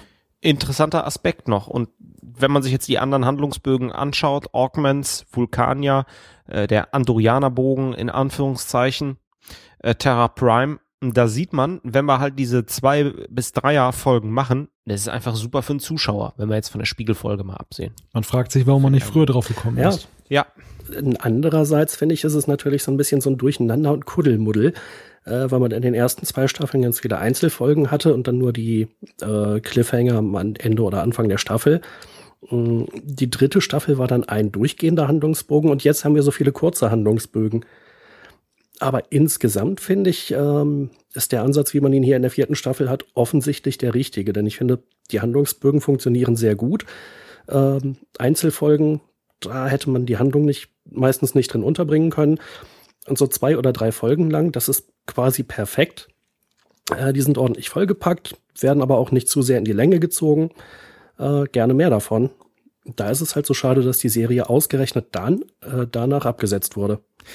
Eine Frage, die ich mir noch gestellt habe in dem Zusammenhang ist, ähm, wir haben ja jetzt ja vier Jahre warten müssen, bis jetzt offensiv mal TOS irgendwie angegangen wird. Auch in der Form, dass wir dann eben Kulissen aus TOS haben, dass wir ein Schiff aus TOS haben, was ja nun bekanntermaßen eben durch das Alter der ersten Serie ja nun alles so effekttechnisch, selbst sag ich mal in, in diesem Computerzeitalter ja irgendwie komisch aussieht. Also die, das Enterprise-Schiff NX sieht ja äh, fast futuristischer und moderner ausgestattet aus als diese Classic-Schiffe. Ähm, woran liegt das, dass man sich erst so spät daran getraut hat? Hatte das vielleicht damit zu tun, dass man eben gerade diesen, diese Hemmschwelle hatte, dass äh, es dann ein bisschen albern aussieht, wenn der Fortschritt eigentlich aussieht wie ein Rückschritt? Oder denkt ihr, man wollte sich das mit TOS noch so ein bisschen aufbewahren für später? ähm, ich glaube, äh, es untermauert noch mal ein bisschen meine völlig haltlose These. Äh, Braga und Co. haben TOS ignoriert. Weil äh, hier sieht man in der Spiegelfolge, auch wenn der Gorn wirklich nicht passt, aber mit der Defiant, was er und mit den Tolianern, ähm, da steckt ein unglaubliches Potenzial hinter und es macht absolut nichts aus, wenn äh, man Tepol von übergebeugt sieht und auch sieht, dass die einen Minirock anhat und dann ins Box äh, Sensorgerät guckt und äh, halt Trip an diesen leuchtenden Knöpfen rumfummelt. Es ist überhaupt kein Problem. Das Ja. passt. Und ähm, ich, ich kann es auch überhaupt nicht verstehen. Also, ich finde ja, die Antwort lässt sich zusammenfassen mit zwei Worten. Manikoto. also für die Leute, die vielleicht die Extras noch nicht gesehen haben oder nicht so drinstecken. Äh, Manikoto ist ein Autor, der in der vierten Staffel zum ja, Showrunner befördert wurde, der also als Produzent verantwortlich war, äh, aber eben auch inhaltlich für die Folgen mitverantwortlich war und der offensichtlich einen ganz wesentlichen Einfluss äh, auf die Staffel und auf die einzelnen Folgen hatte. Ja, und äh, Brandon Braga, Thorsten, du hattest das ja schon mehrfach erwähnt, der ist äh, zusammen mit Rick Berman Miterfinder der Serie. Der hat äh, so in grauer Vorzeit, während er, glaube ich, noch bei Next Generation mitgearbeitet hat, mal irgendwann gesagt, dass er halt die Classic-Serie nicht kennt. Das kommt auch in den Extras hier zur vierten Enterprise-Staffel, äh, wo er meinte, das hat also echt einen Shitstorm ausgelöst und das haben ihm die Fans im Prinzip nie verziehen. Aber ich finde, das ist eigentlich ein Vorwurf, den man ihm gar nicht machen kann. Und ich denke mal, das ist so der Grund, äh, dass er die Classic-Serie nicht so intensiv in Enterprise einge, äh, eingebunden hat. Aber das ist ja eigentlich keine schlechte oder schlimme Entscheidung. Ich finde, die, gerade die Spiegelfolge ist zu offensiv bei der Einbindung der Classic-Serie. Äh, bei vielen anderen Folgen in der vierten Staffel ist es aber äh, eigentlich sinnvoll, so wie sie es gelöst haben, aber es war nicht zwingend notwendig. Ja, aber hier gebe ich dir absolut, hier sagst du es ja selber, ich gebe dir mit der Spielepisode recht, aber das, was Malte gefragt hat, untermauert ja letztlich meine These, das, äh, was du sagst, und das ist schade, das ist schlecht für die Serie. Man hätte den Bezug zu TOS, äh, wie den Romulanerkrieg, der in zwei Jahren ansteht, die Andorianer, die Tellariten, viel früher in der Serie integrieren sollen. Und ähm, ich, Malte, ich denke mal, darauf zielt deine Frage ab, oder? Ja, meine Frage zielt ja eigentlich eher darauf ab, ob man eine Hemmschwelle hat, eben ähm, diese, diese problematische Brücke zu zwischen den Jahrzehnten herzustellen, weil es ja eben doch so ist, die Classic-Serie war eine Serie der 60er, okay, dann durch die Filme in den 80er Jahren optisch noch ein bisschen erneuert, aber dann ging es ja erst in den 90ern weiter und äh, mit einem rund erneuerten und viel futuristischeren Universum. Und jetzt haben wir in den 2000ern eine Prequel-Serie zu, zur Classic-Serie und die sieht dann nochmal moderner aus, fast schon als TNG. Mhm. Und, und passt irgendwie so rein gar nicht zur Classic-Serie. Und ob das möglicherweise eben der Hemmschuh war. Also für mich war es so ein bisschen gefühlt der Hemmschuh, dass man da vielleicht Probleme hatte, da, wie, dass man sich gefragt hat, wie wollen wir das denn optisch überhaupt umsetzen? Mhm. Aber ich finde, im Ergebnis kommt es eigentlich ganz gut. Und ich fand es eigentlich auch ganz gut, dass man es dann auch so offensiv gemacht hat in der vierten Staffel. Im Finale ist ja auch noch mal die äh, alte Enterprise zu sehen. Mhm es gibt ja auch äh, in den Extras immer mal wieder so Anspielungen oder Hinweise von beispielsweise Mike Okuda, äh, der dann eben auch nochmal erwähnt, dass man beim Design der äh, irgendwelcher Monitore und Schaltflächen auf der Enterprise, auf der neuen NX01, äh, sich da schon Gedanken gemacht hat und die entwickeln sich auch im Lauf der Serie, damit sie ein klein bisschen hinarbeiten auf äh, die NCC 1701. Und das sind aber so Details, ich hätte es nicht gesehen, es wäre mir nicht aufgefallen, wenn er es nicht erwähnt hätte. Ich finde halt schon, dass der Look äh, der Defiant in diesem Fall sehr anders ist als äh, der der Enterprise. Aber zugegeben, ich finde auch, der Look stört nicht. Also das, äh, äh, es ist halt quasi äh, unsere alte Classic Enterprise. Vielleicht ist es auch gerade diese Komponente, dass man äh, hier so mit einem Augenzwinkern gemacht hat, diese, diese, diese Doppelfolge, ähm, dass man nicht so genau hinguckt, weil eigentlich ist es ja schon wirklich absurd. Die, die haben da ja Computer beziehungsweise Konsolen und bedienen die. Äh, da, dagegen haben wir heute ja schon weitaus fortgeschrittenere Geräte. Das mhm. ist ja eigentlich total absurd. Ja, aber äh, um mich nochmal gegen äh, die andere Frage zu verteidigen, äh, halt, ob TOS inhaltlich angebunden werden musste so wie es in der vierten Staffel passiert, finde ich es insgesamt sehr gut. Aber ich glaube, es wäre nicht zwingend nötig gewesen. Ich glaube, man hätte Enterprise auch unabhängig von TOS entwickeln können. Äh, nur so, wie sich die Serie entwickelt hat und dann mit dem Sinn, die Handlungsbogen, mm, ja, das war offensichtlich nicht der richtige Weg. Aber es gab ja auch vieles, was sich gegen die Serie mehr oder weniger versprochen hatte. Ja, aber da würde ich dann gerne auch noch mal an Thorstens Seite springen, weil wenn wir uns mal die Indizien angucken in der ersten und zweiten Staffel, da war ja doch die Nähe zum TNG-Universum deutlich spürbarer. Man hat die Ferengi eingeführt, was eigentlich Unfug war. Mhm, Man hat die Borg. die Borg. eingeführt, genau, was auch Unfug war. Und Na, das, das passte ja mit den Borg gerade eigentlich relativ gut. Hm, da haben ja. sie sich eine Menge Mühe gegeben. Sie haben sich Mühe gegeben, ja, unbestritten, aber man merkt doch ganz eindeutig, dass natürlich Praga und, und Co. da doch eher dem TNG-Universum zugewandt waren als TOS, weil das ja nun eigentlich nicht unbedingt die naheliegendsten Bezüge waren. Alle haben ja im Prinzip damit gerechnet, dass hier irgendetwas kommt, was in Richtung Classic-Serie ist. Okay, also naheliegender wäre es, da habt ihr recht.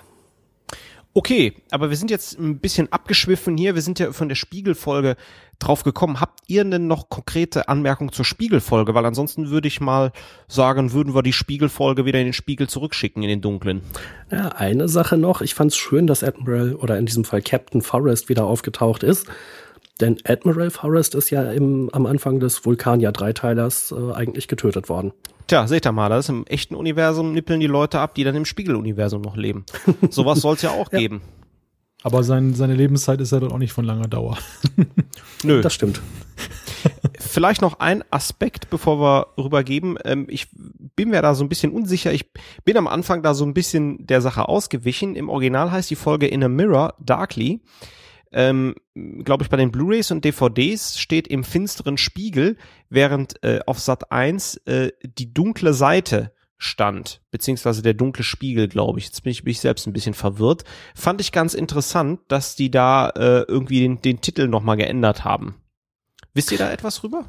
Äh, nichts Genaues, aber in der dritten und vierten Staffel war mir das immer mal wieder aufgefallen, dass wir beispielsweise im äh, DSI-Episodenführer äh, da noch Titel drinstehen hatten, äh, die nicht offensichtlich nicht stimmten. Das heißt, das waren teilweise wohl doch relativ frühe Produktionsinfos, die wir da eingebaut hatten, beziehungsweise Übersetzungsinfos, äh, die dann aber später eben doch nochmal geändert wurden. Gut, okay. Das aber vielleicht nur als Randnotiz. Und dann geht's jetzt auch direkt weiter. Dann, weil dies sind die Abenteuer, dies sind die letzten Besprechungen zu Enterprise. Genau, es geht eigentlich nicht weiter, es hört hier fast schon auf. Denn ich habe die Ehre oder wir wissen noch nicht, ob es eine Ehre ist, das wird sich gleich erweisen, das Finale zu besprechen. Zunächst kurz zum Inhalt der Folge, dies sind die Abenteuer. Die ist ja relativ komplex. Ich habe das einfach mal aufgeteilt in die beiden Zeitebenen. Die Folge spielt zeitlich im TNG-Universum. Commander Riker, der erlebt in einer Holodeck-Mission die letzten Tage der Enterprise NX-01 mit, bevor sie außer Dienst gestellt wird. Und der Grund seines Ausflugs ist aber ein Dilemma, in dem er persönlich steckt. Die Enterprise D, die sucht nach dem Wrack der Pegasus, einem Schiff, auf dem Riker einst diente und das bei einem verbotenen Experiment mit einer Tarnvorrichtung in einen Asteroiden eingeschlossen wurde. Wir erinnern uns, ich glaube, es war die fünfte Staffel, die Folge des Pegasus-Projekt. Und sein damaliger Captain, der zum Admiral befördert wurde, ist ebenfalls an Bord und Riker geht es nun um die Frage, ob er gegenüber Captain Picard sein Schweigen brechen kann, das ihm von, von dem Admiral seinerzeit als Befehl aufgenötigt wurde, oder ob er eben sich offenbart und ja, damit auch ähm, gewisse Konsequenzen fürchten muss. Was passiert indes auf der alten Enterprise in der Holodeck-Simulation? Also diese Simulation, die spielt etwa sechs Jahre nach den zuletzt gezeigten Folgen der vierten Staffel. Äh, es geht um den letzten Flug vor der Ausmusterung und der führt zu einer großen Versammlung, in der Archer eine Rede vor Vertretern verschiedener Welten halten soll. Also es ist dann so gewissermaßen die Geburtsstunde der Föderation. Da wird zwar, glaube ich, noch nicht der Vertrag unterschrieben, aber darauf hingearbeitet. Und diese Anreise wird dann aber je unterbrochen, als plötzlich der totgeglaubte Androjaner Schwen wieder auftaucht.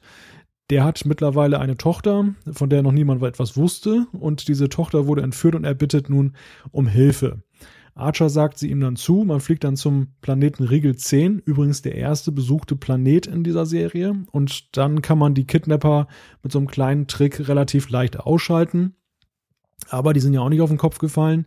Die kommen dann später wieder und Trip, der versucht dann Archer zu retten, äh, weil der ja nun seine wichtige Rede halten muss. Und Trip, der stirbt bei dem Versuch, sie auszuschalten. Und äh, Archer überlebt am Ende. Naja, und am Ende der Folge kann der Captain dann planmäßig seine Rede halten. Das ist so grob umrissen der Inhalt der Folge. Kein Serienfinale hat ja so polarisiert wie dieses, würde ich jetzt einfach mal behaupten. Und die Wertungen, die reichen ja selbst bei den Produktion, Produktionsmitgliedern äh, von würdig bis widerlich.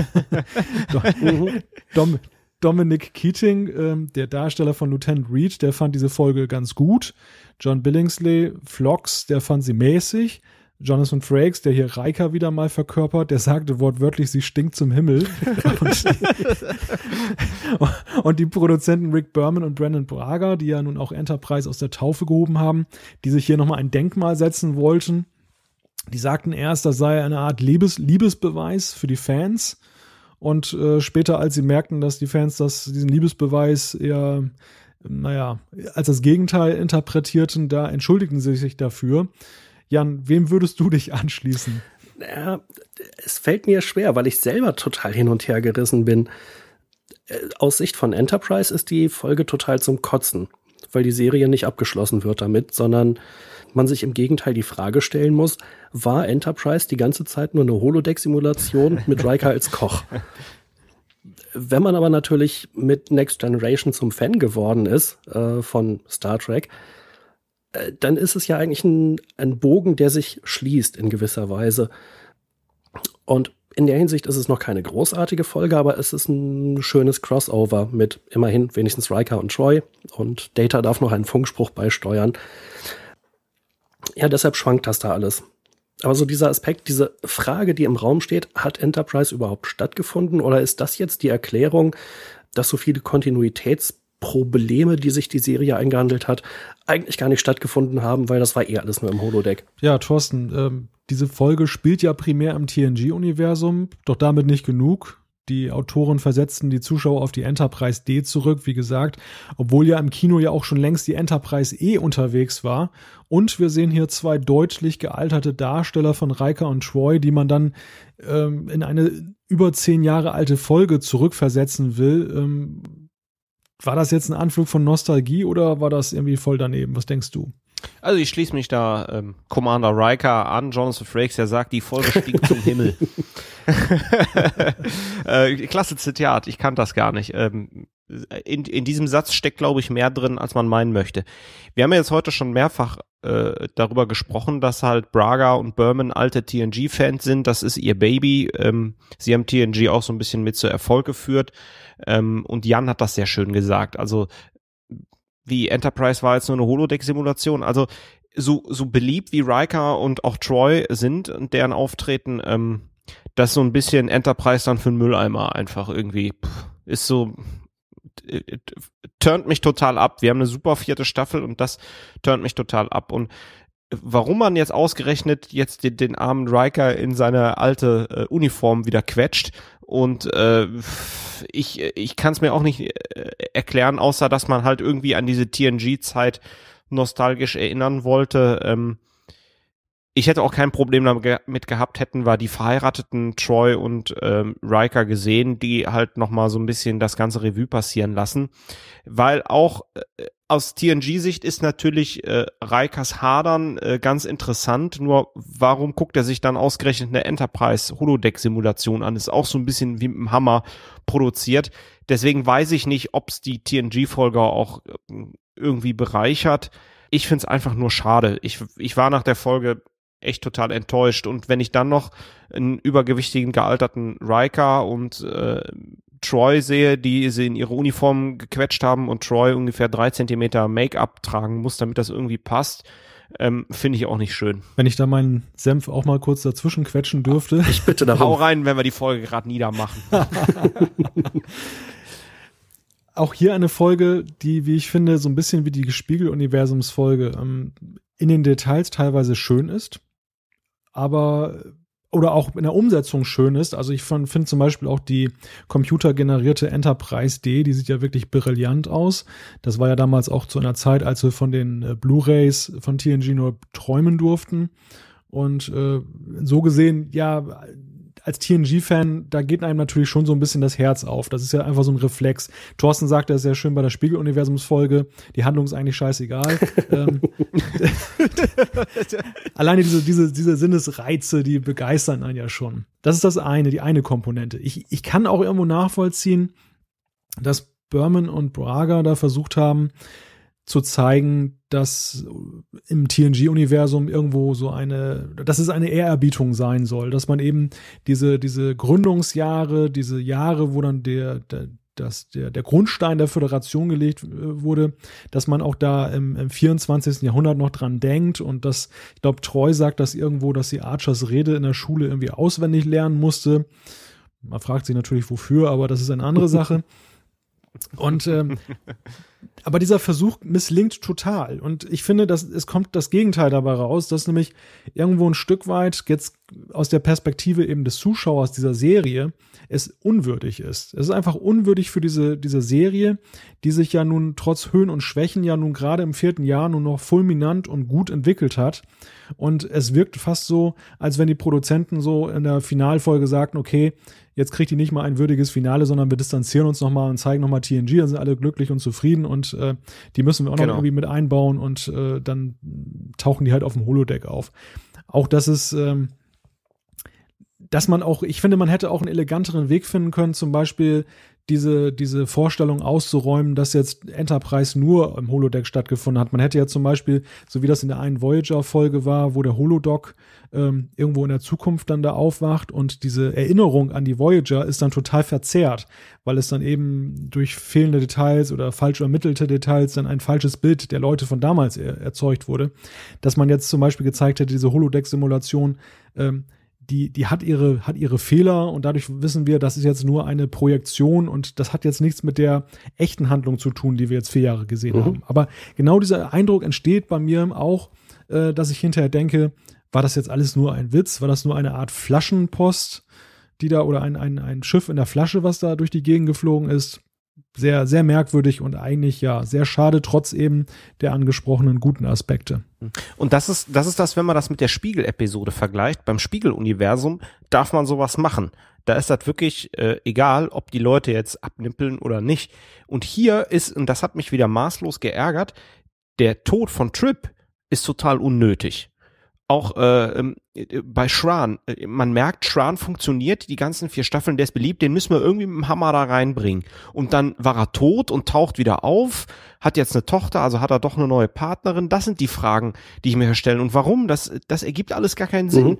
Und in der Spiegel-Episode hätte ich noch gesagt, okay, äh, sind die Details, äh, finde ich interessant, aber jetzt in der Folge und nach für eine Finalfolge geht gar nicht. Also was äh, Shran angeht, er erwähnt seine Frau Jamel, das müsste die Aina sein aus der Folge Die Aina. Da bin ich mir halt ziemlich sicher. Ja, ist ja richtig. Ähm, ja, äh, ist, ansonsten. Ist, aber ich war gerade so in Fahrt, deswegen dachte ja, ich. Ja, ansonsten gebe ich dir da ja auf jeden Fall äh, überwiegend recht. Ich finde aber eine Sache, die in dieser Folge absolut großartig funktioniert, sind die Szenen zwischen den Crewmitgliedern und Riker in der Kombüse. Äh, weil äh, wir da die Möglichkeit kriegen, einen ganz anderen Einblick zu nehmen. Und selbst die, ja, die Darsteller, die eher weniger zu sagen haben, äh, die haben da mal so ein paar schöne Dialogstellen äh, oder Zeilen mit Riker zusammen. Das ist so ein bisschen was, das hätte man viel früher machen können in der Serie und viel früher machen müssen. Vielleicht wäre das auch eine Möglichkeit gewesen, äh, gerade Hoshi und Travis und Malcolm wieder ein bisschen intensiver einzubinden, die eigentlich in der ganzen Serie kaum äh, kaum was zu tun hatten. Aber das ist Segen und äh, Fluch zugleich. Ähm, hier ist es so, Riker ist so stark, der ist so gut, ja, und der spielt die mit Troy, spielt der gesamte Enterprise Crew an die Wand. Und so beliebt wie Riker ist, so beliebt wie TNG ist, ich finde Enterprise und die ganze Crew, die können nicht gegen TNG Riker anstinken. Und das ist, und das ist das Gift hier in der Folge. Weil letztlich die Szene, die wir am Ende sehen, die ist gut, wie die Föderation gegründet wird, Archer hält die Rede und, und, und. Warum hätte man das nicht so irgendwie zusammenbauen können, ohne den Bezug zu Riker und, und Troy? Dann wäre das eine ganz andere Folge geworden, mit ein bisschen mehr Handlung. Vielleicht auch einem doppelten Handlungsbogen. Aber das wiederum ist dann mein vielleicht größter Kritikpunkt an der Folge neben Trip äh, und seinem vollkommen bescheuerten und unwürdigen Tod, der überhaupt keinen Sinn macht. Ähm, dass wir ausgerechnet die Rede zur Gründung der Föderation nicht hören.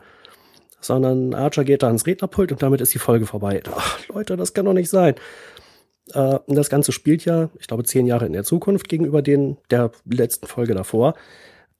Das heißt, es hat ja in der Zwischenzeit der Romulanische Krieg stattgefunden, den wir in der fünften oder sechsten Staffel dann endlich gesehen hätten. Und auf den wird ja auch mit keinem Wort eingegangen. Aber diese Rede von Archer zur Gründung der Föderation, die hätte ich echt gerne gehört.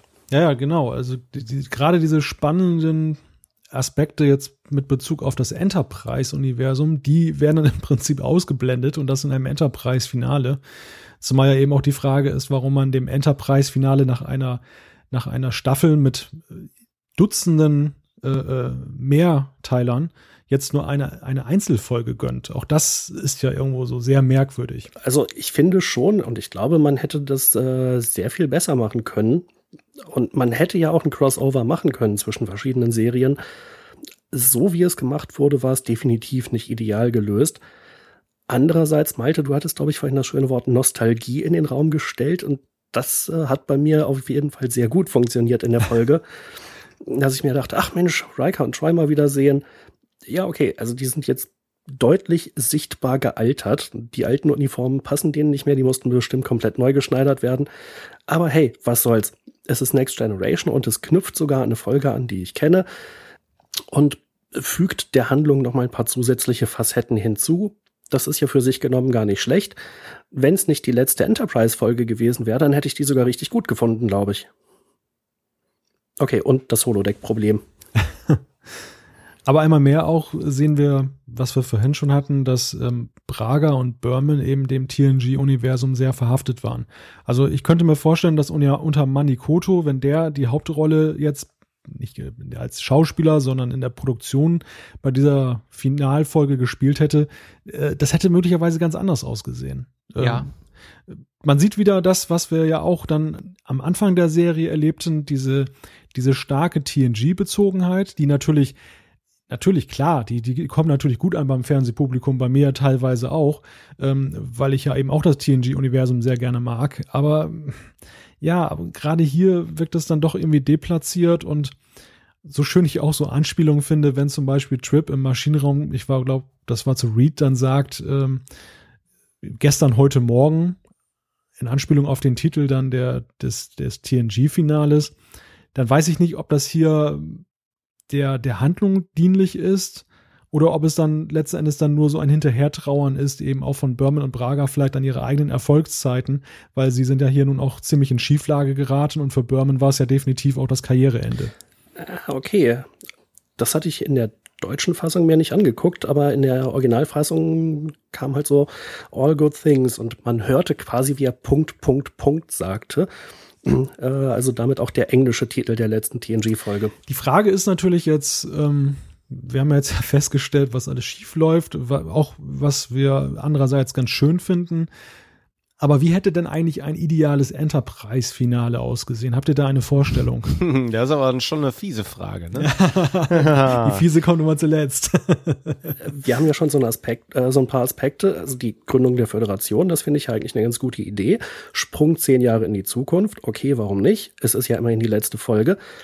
Also will ich doch wissen, was ist in den zehn Jahren passiert. Und äh, natürlich kann man nicht sämtliche Geschichten erzählen, aber vielleicht äh, versuchen, eine spannende Geschichte zu erzählen, die möglicherweise nach dem Romulanischen Krieg spielt, die also erklärt, wie hat er angefangen, was war die markante Schlacht oder so, was war das einschneidende Erlebnis in diesem Krieg, äh, was letzten Endes äh, den Krieg entschieden hat in die eine oder andere Richtung. Vielleicht so ein bisschen wie in der Folge, wo in der dritten Staffel die Erde von den Sindhi zerstört wurde, aber Archer kann sich ja nichts erinnern wegen irgendwelcher temporaler Parasiten. Da hat man ja auch eine, äh, einen fiktiven Ablauf der Zukunft geschildert und das war durchaus eine gute Folge, obwohl vieles äh, aus der Perspektive der Zukunft rückblickend erzählt wurde. Das hätte im Finale der Serie funktionieren können. Und natürlich, es hätte das Finale von Enterprise sein müssen und nicht das Finale von 18 Jahren Star Trek. Wäre vielleicht eine Möglichkeit, was mir so ein bisschen vorschwebt, ist, äh, so ein paar Sachen, die Jan angesprochen hatte, so ein bisschen anders zu machen. Eigentlich ist die Enterprise schon ausgemustert ähm, und äh, Archer ist auf der Erde, alles ist total easy, aber dann ist etwas, was wieder dazu führt, dass die Enterprise nochmal auf ihre allerletzte Mission gehen muss? Und wir haben sowas wie jetzt in diesem Andorianer-Bogen beispielsweise ähm, irgendwer, der da stört oder der versucht nochmal den Frieden zerstören, äh, zu zerstören oder äh, in den letzten Jahren eine Rolle gespielt hat oder vielleicht in den anderen Staffeln eine Rolle gespielt hat oder die Vulkanier rufen nochmal um Hilfe oder wie auch immer, äh, einer der Mitglieder der Föderation und, und, nur Archer kann helfen mit seiner Crew und das hätte ich nochmal schön gefunden. Um, ähm, und Trip hätte nicht sterben ja. sollen. Bei Futurama gab es ja so eine schöne Enthüllung im Lauf der Serie in der ersten Folge kippt ja Fry mit seinem Stuhl in so eine Kryokamera rein oder kippt von seinem Stuhl in die Kamera mhm. rein. Und später kommt ja raus, dass er sich selbst da rein befördert, um sich überhaupt in die Zukunft zu befördern, in einer Zeitreise. Mhm. Man hätte natürlich in der letzten Folge zur ersten Folge zurückgehen können und ähm, Archer hätte aus welchen Gründen auch immer vielleicht dafür sorgen müssen, dass äh, er selbst ins Bein geschossen wird, damit Paul das Kommando übernimmt, weil sich sonst die Zukunft ganz anders entwickelt hätte. Ja, wobei wir haben ja bei Enterprise gesehen, äh, gerade die Zeitgeschichten gehen furchtbar nach hinten los und das war ein totaler Schuss in den Ofen. Und hätte man das jetzt wieder ausgebuddelt, ich glaube, da wären echt der eine oder andere wäre echt ja, Amok die Zeitgeschichten, die nicht also, funktioniert haben, das war ja dieser bescheuerte temporale kalte Krieghandlungsbogen, wo dann ein Zeitreisender sagt, schnell, wir haben nicht viel Zeit. Genau. ich hätte es besser nicht sagen können. Das, das erinnert mich übrigens an Zurück in die Zukunft, äh, wo Marty McFly sagt, ah, hätte ich doch nur mehr Zeit. Verdammt, ich sitze in der Zeitmaschine. Ich reise einfach mal Viertelstunde vorher und hab dann noch ausreichend Zeit, um Kaffee zu trinken und mir noch eine Cola zu holen. genau. Verdammt, ich sitze in der Zeitmaschine. Es, es ist natürlich immer leicht, ähm, mit zehn Jahren Abstand zu einer Serie zu sagen, so hätte man es machen können. Also das war so mein Gedanke, als ich ähm, gegrübelt habe, wie hätte ich wohl das Finale besser gemacht. Ähm, ich meine, man mit, mit dem gehörigen Abstand und dem Wissen darum, dass es ja auch für Star Trek als Ganzes ja nun irgendwo ein, ein Ende war, die TNG-Film-Ära endete ja auch dann da äh, kurz danach, hätte man natürlich irgendwie ja, die Enterprise quasi Schiffbruch erleiden lassen können. Das wäre irgendwo passend zu, zur Serie, zum Verlauf der Serie gewesen. Aber ich glaube, aus der damaligen Perspektive der Produzenten, da war man, glaube ich, gedanklich noch nicht so weit, dass man das jetzt so reflektieren konnte, was da eigentlich passiert ist. Also ich habe so ein bisschen den Eindruck, die waren damals auch alle ein bisschen schockiert über den Verlauf der Serie, beziehungsweise eben dann die Absetzung. Und äh, vielleicht ist auch das Finale auch so ein bisschen Ausdruck davon, dass man irgendwo auch gar nicht so richtig wusste, wie soll man das denn jetzt äh, zu einem vernünftigen Ende führen, die ganze Sache. Ja, gut möglich. Äh, Rick Berman hat in den Extras, glaube ich, relativ wenig dazu gesagt, aber Brandon Braga ist ja inzwischen sein eigener größter Kritiker geworden. Und äh, der erzählt ja also in den Extras mehrfach, dass er komplett ausgebrannt war und sich deswegen in der vierten Staffel ganz bewusst zurückgezogen hat äh, und halt sehr froh war, dass es mit Manny Koto jemand anderen gab, der seinen Job übernehmen konnte. Mm. Ich vermute mal, es war halt seine eigene Hoffnung, dass er dann zum Ende der Staffel für die allerletzte Folge dieser Serie, die die erste Serie ist, die er selbst mit erschaffen hat, äh, dass er da wieder fit wäre und noch was Würdiges zusammenbauen kann. Aber insgesamt finde ich halt, äh, ich bin hin und her gerissen. Es gibt ja ein paar schöne Elemente, aber insgesamt hat es eigentlich nicht funktioniert. Also ich bin auch hin und her gerissen, was die Entschuldigung von Braga mittlerweile angeht. Am Anfang fand ich es ja relativ überraschend, dass er sich so selbstkritisch äußerte. Mittlerweile habe ich auch so nach mehreren Extras und dieser Gesprächsrunde mit den Autoren auch manchmal das Gefühl, dass das auch ein Stück weit eine Masche ist, um sich da so ein bisschen, ja, nachträglich bei den Fans dann wieder anzubiedern. Weil Prager war, glaube ich, einer, der sehr von sich überzeugt war zu Serienzeiten, der niemand an sich herankommen ließ. Das räumt er ja auch so ein bisschen äh, indirekt mhm. ein, dass, dass er ja ein ziemlich arroganter Stöpsel seiner Zeit war. Und ähm, er hat das Ding ja auch so ein bisschen gegen die Wand gefahren, eben mit dieser Attitüde.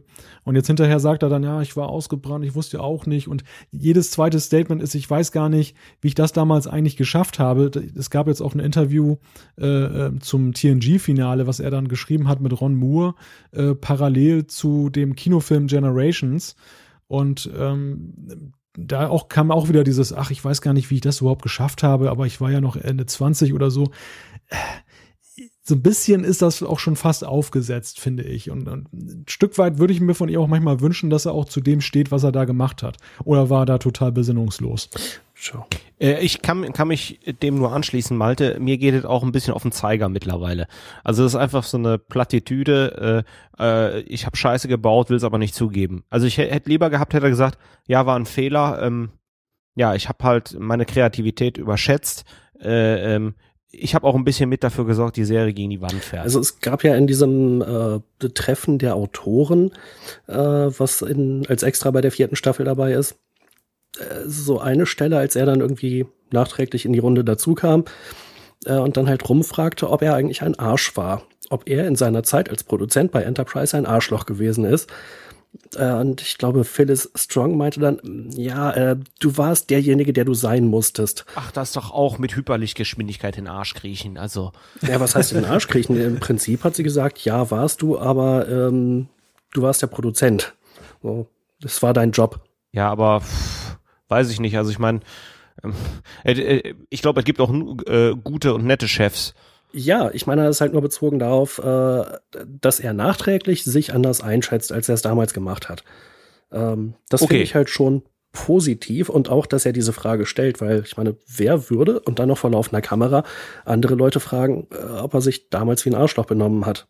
Ich finde, das zeugt schon von einer gewissen, äh, naja, gut, vom zeitlichen Abstand zu dem ganzen Thema, äh, aber auch davon, dass es für ihn okay wäre zu erfahren oder zu hören, ja, warst du. Ja, aber ich, ich finde, das, das ist schon fast wie so eine rhetorische Frage, auf die die Antwort schon feststeht. Und ähm, ich finde, er liegt heute genauso falsch, wie er damals falsch gelegen hat, nur auf eine andere Art und Weise. ja, also ich, ich finde eben, es ist doch, voll, ich finde es auch anerkennenswert zu sagen, mit zehn Jahren Abstand, das, was ich da damals geschrieben habe, das war jetzt nicht so Gold. Das geht mir bei einigen Texten, die ich vor zehn Jahren geschrieben habe, im Übrigen genauso. ja, ähm, nicht? Man muss das aber doch ein Stück weit auch irgendwo im Kontext sehen. Und ähm, da bin ich dann unfreiwillig fast schon zu seinem äh, Verteidiger geworden, auch als ich die Rezension zu den Blu-rays geschrieben habe, weil ich dann dachte, naja, so schlimm wie er das darstellt, ist das eigentlich gar nicht. Also viele Folgen waren ja gar nicht so schlimm und vieles, was mit Enterprise passiert ist und was Enterprise zugestoßen ist, hat ja auch ein Stück weit damit zu tun, erstens, ähm, damals mit Zeitgeist nach dem 11. September, mit den, mit den Geschichten, mit den, diesem Streit zwischen Studio und Fernsehsender, diese ganz misslungene Konstruktion in den USA, diesen Sender UPN da zu befördern und eben auch damit, dass ähm, in der Serienkultur, wir haben das ja auch schon mehrfach angesprochen, ja irgendwo so ein Umdenken stattfand und Star Trek hat dann eben noch zu sehr manchmal in alten Mustern versucht, erfolgreich zu sein. Dann haben sie mit den Cindy versucht, irgendwie was ganz anderes zu machen. Das war dann auch wieder ein bisschen übers Ziel hinausgeschossen. Aber wir haben ja auch das Gute darin teilweise gesehen.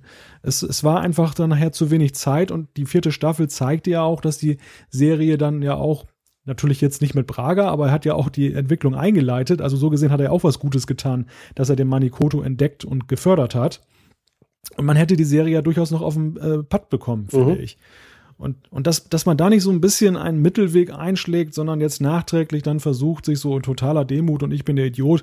Vielleicht ist auch schon das so der Versuch nach dem Motto, dass man sagt, ach du armer Brandon, du bist doch gar nicht so schlecht, wie du denkst. Also ich stimme dir auf jeden Fall in der Hinsicht zu, äh, dass ich viele seiner Entscheidungen kritikwürdig finde, aber nicht unbedingt die, für die er sich jetzt entschuldigt. aber vielleicht können wir das jetzt doch einfach so stehen lassen, oder? Ja, ich glaube schon.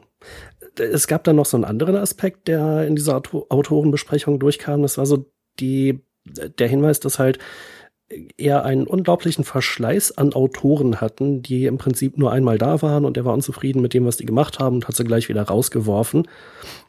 Und diejenigen Autoren, die dann versammelt waren in diesem Extra in der vierten Staffel, das war so mit der harte Kern von Leuten, die über die verschiedenen Staffeln hinweg durchaus gute Sachen beigesteuert haben, wo sie alle selbst mit zufrieden waren. Äh, und dann gab es halt den Hinweis, naja, insofern war es ja vielleicht nicht schlecht, so viele Autoren in Anführungszeichen zu verbrennen, wenn man halt ein paar gute Leute rausfindet. Und also ich glaube, da sind wir uns einig, dass die vierte Staffel deutlich in die richtige Richtung ging äh, und sie zu dem Zeitpunkt Autoren hatten, mit denen das hätte funktionieren können. Wenn wir halt an die anderen Serien zurückdenken, bei Next Generation waren die ersten zwei Staffeln vergleichsweise schwach. Die ersten beiden von DS9 fand ich persönlich gut, aber sie gelten gemeinhin als relativ schwach. Hm. Voyager hat eigentlich erst mit Seven of Nine in der vierten Staffel richtig durchgestartet oder ist durchgestartet. Und auch bei Enterprise ist es ja offensichtlich so, in der dritten Staffel war ich mit vielen Entscheidungen nicht einverstanden, aber die insgesamt wurde es besser mit dem Cindy-Handlungsbogen. Und in der vierten Staffel waren richtig starke Folgen dabei äh, ja, insofern ist es halt so schade, dass die Serie danach abgesetzt wurde, weil sie sich offensichtlich gefunden hatte und sie offensichtlich in dem Moment auch die Autoren hatten, die sie gebraucht hätten, äh, um die fünfte und, fünfte und sechste Staffel und vielleicht eine siebte auch noch interessant zu machen.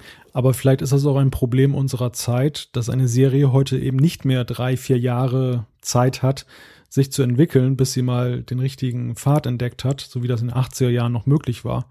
Ich meine, wenn wir uns heutige Serien mal, mal angucken, wie zum Beispiel Homeland, House of Cards, das sind Serien, die funktionieren ja im Prinzip ab Folge 1.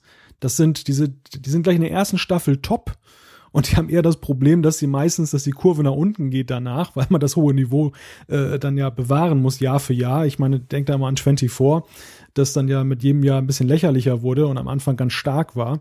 Und äh, bei Star Trek war es immer umgekehrt. Da, da hat man sich dann langsam hochgearbeitet und so ab dem vierten Jahr, da gebe ich dir recht, Jan, bei TNG war es ja auch so. Im Übrigen bei TNG hatte man auch allerhand Autorenwechsel äh, nach dem zweiten und dritten mhm. Jahr und äh, hat ja dann erst so das Team gefunden, mit dem man nachher den großen Erfolg hingekriegt hat. Ich glaube, Deep Space Nine war da eine Ausnahme, weil da hatte man ja, glaube ich, einen relativ konstanten Kern von Leuten, die das ganze ja geschrieben mhm. und, und, und produziert haben.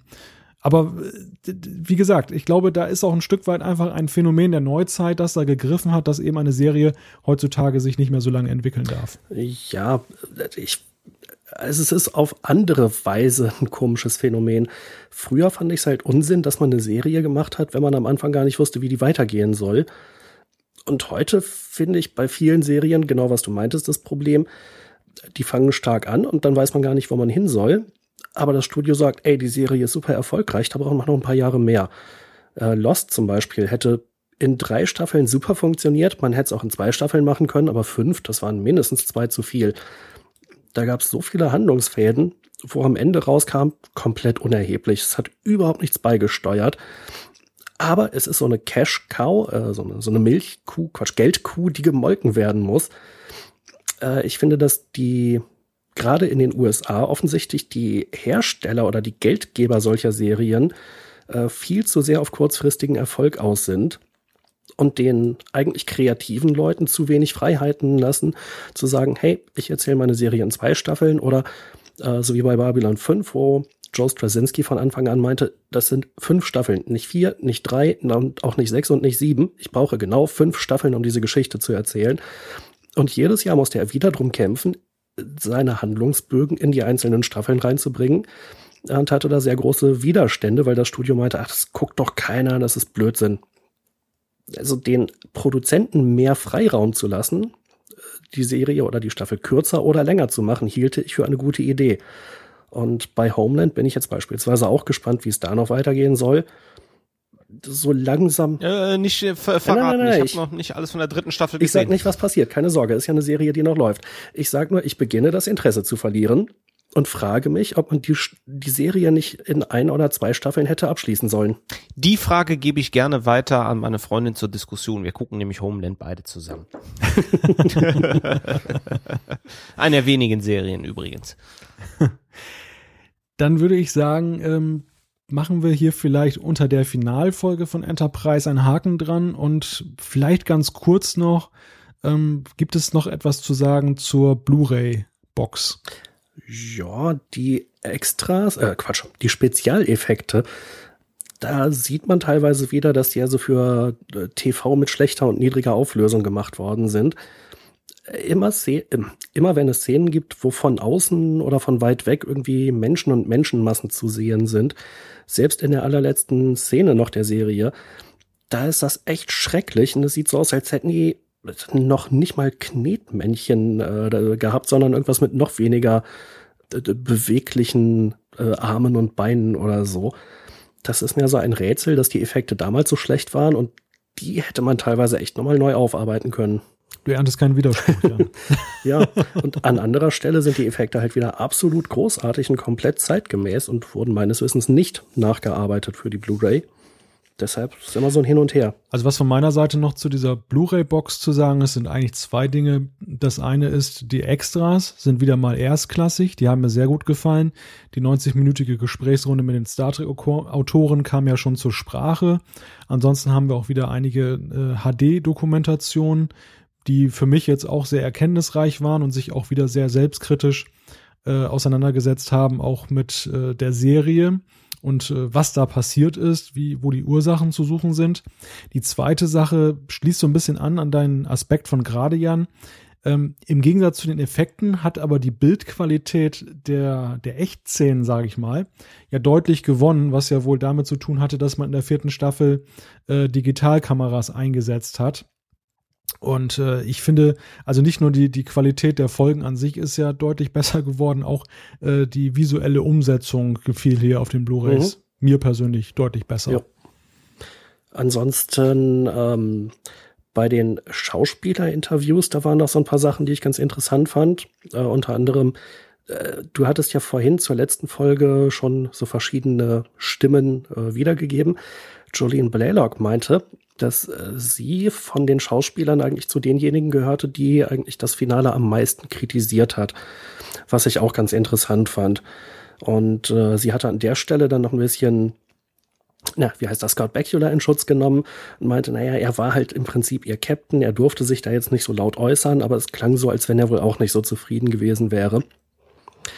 Und sehr interessant fand ich, dass Connor Trenier, der Darsteller von Trip, gesagt hat, für ihn hat sich eigentlich der Handlungsbogen von Trip geschlossen und das war so eine richtig runde Geschichte. Er hatte einen Anfang und ein Ende und er persönlich war also überhaupt nicht unzufrieden, dass Trip äh, so einen sinnlosen Tod hatte. Fand ich auch ganz interessant. Ja, scheint das sehr abgeklärt zu sehen. Äh, und äh, was mir dann bei den Schauspielern noch auffiel in der Folge Terra Prime, da stirbt ja am Ende die geklonte Tochter von Trip und Paul da fand ich also gerade bei äh, Jolene Blaylock und Connor Trenier, dass die das echt richtig, richtig großartig gespielt haben.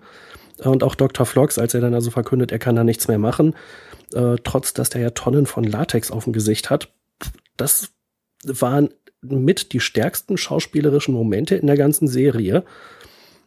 Und ich finde halt, Terra Prime ist eigentlich so der eigentliche Abschluss der Serie, wo wirklich Handlungsfäden zu Ende gebracht werden äh, und wo ein wirklich gutes Skript da ist. Und damit hätte man es eigentlich stehen lassen können und die anderen Folgen einfach vorziehen. Oder das Finale vorziehen. Dann wäre es okay gewesen. Okay, dann würde ich sagen, wenn von eurer Seite nichts noch oh, hinzuzufügen doch, doch. ist. Oh. Einen habe ich noch. Fandet ihr auch diese Nazi-Doppelfolge so unglaublich bescheuert am Anfang der Staffel? Ja, es war so schlecht, dass wir die noch nicht mal zu unserer Umfrage gestellt haben, weil ich glaube, hier sind wir uns alle einig, die Folge braucht wirklich kein nee, Mensch. Danke. Gut. Man kann es leider, also ich habe es mir ja reingezogen, ne? aber ich, hab, ich hätte es am liebsten gerne vorgespult, auch schon beim ersten Mal gucken.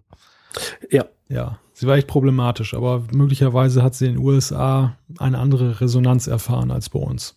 Ja, die stehen auf Nazis als Bösewichte. Ja, es kann ja, ja. sein, aber die Folge war trotzdem scheiße. ja, ja, ja, ja, stelle ich ja gar nicht in Abrede. Na gut, dann würde ich aber jetzt an dieser Stelle sagen, machen wir einen Haken drunter unter Enterprise der vierten Staffel und der Serie nun auch an dieser Stelle. Ja, dann würde ich mal sagen, Glückwunsch. Eigentlich können wir jetzt ein Bier aufmachen. Ich mache mir auf jeden Fall einen Kölsch auf. Wir haben die erste Serie auf Blu-ray durchexerziert, jo. oder? Ja. Damit war ja auch nicht zu rechnen. Ursprünglich ging es ja bei TNG so dermaßen Schlag auf Schlag, dass ich dachte, wir wären damit längst durch, bevor Enterprise kommt oder was auch immer. Aber da hat uns ja die Veröffentlichungsreihenfolge einen Strich durch die Rechnung gemacht. Und jetzt wird es natürlich höchste Zeit, dass sie DS9 ankündigen. Das ist die, die, spannende Sache. Die Frage ist, wie viel Kölsch können wir noch trinken? Wenn TNG zu Ende geht, dann ist ja doch die Frage, wie geht es überhaupt weiter? Und da würde ich ganz gerne auf unsere dritte Special Edition vom Trackcast, äh, leider in englischer Sprache, aber wer des Englischen mächtig ist, der wird das sicherlich gut verstehen können, mit Larry Nemeczek, der uns auch so ein bisschen was über diese Frage erzählt. Äh, ich war leider nicht als Moderator dabei, habe es mir dann später angehört, aber ich kann es weiterempfehlen. War war eine Klasse. Genau. Genau, wir wollen jetzt nämlich die Zuhörer dazu zwingen, sich die Folge reinzuziehen. die müssen, die müssen jetzt leider erfahren, was Larry Nemeczek gesagt hat. Mehr ja. erzählen wir nicht. Mehr, mehr erzählen wir nicht. Mann, sind wir Schweine. genau. Apropos Schweine, kommen wir zum Feedback. Kommen wir zum Feedback und da war in den vergangenen Wochen die Hölle los. Ich glaube, so viel Diskussionsstoff gab es noch nie. Zunächst aber eine kleine Sprachnachricht, die uns noch erreicht hat zur ja, kleinen Jubiläumsfolge und meine Frage an Jan und Thorsten äh, lautet jetzt, erkennt ihr, wer das ist? Ich spiele es mal ganz kurz ein wenig an. Hallo Trackcast Trio. Ja, ist doch ganz klar, Tracky 001. Ja, das würde ich auch sagen. Unser Stammhörer und Stammschreiber Tracky001 hat uns eine Sprachnachricht geschickt und die hören wir uns jetzt einmal kurz in Gänze an. Hallo Trackcast Trio. Hier ist Tracky001 mit meinen herzlichen Glückwünschen zu 30 Folgen Trackcast. Verbesserungsvorschläge habe ich eigentlich nicht wirklich. Mein Wunsch wäre, dass ihr euch eure tolle Themenvielfalt und eure tollen Gäste erhaltet. Und natürlich freue ich mich noch auf ein paar anstehende Blu-ray-Reviews, die jetzt zu TNG Staffel 6 und 7 sicherlich noch kommen werden. Und ich denke, wir hoffen alle auf die Blu-rays von Deep Space Nine und Voyager. Jetzt hoffe ich aber mal noch auf ein paar tolle Bloopers, die Malte hoffentlich aufgehoben und jetzt nochmal für uns aufbereitet und zusammengestellt hat. Und dann, wie gesagt, auf weitere tolle Trackcast-Folgen zu vielen verschiedenen interessanten Themen und vielen tollen Gästen und nicht zuletzt mit eurer einzigartigen Meinungen und Kommentaren. Das soll es an dieser Stelle erstmal wieder von mir gewesen sein. 30 Folgen Trackers, nochmal meinen Glückwunsch. Euer Trekkie 001. ah, sehr cool. Herzlichen Dank. Das geht runter wie Öl. Danke. genau.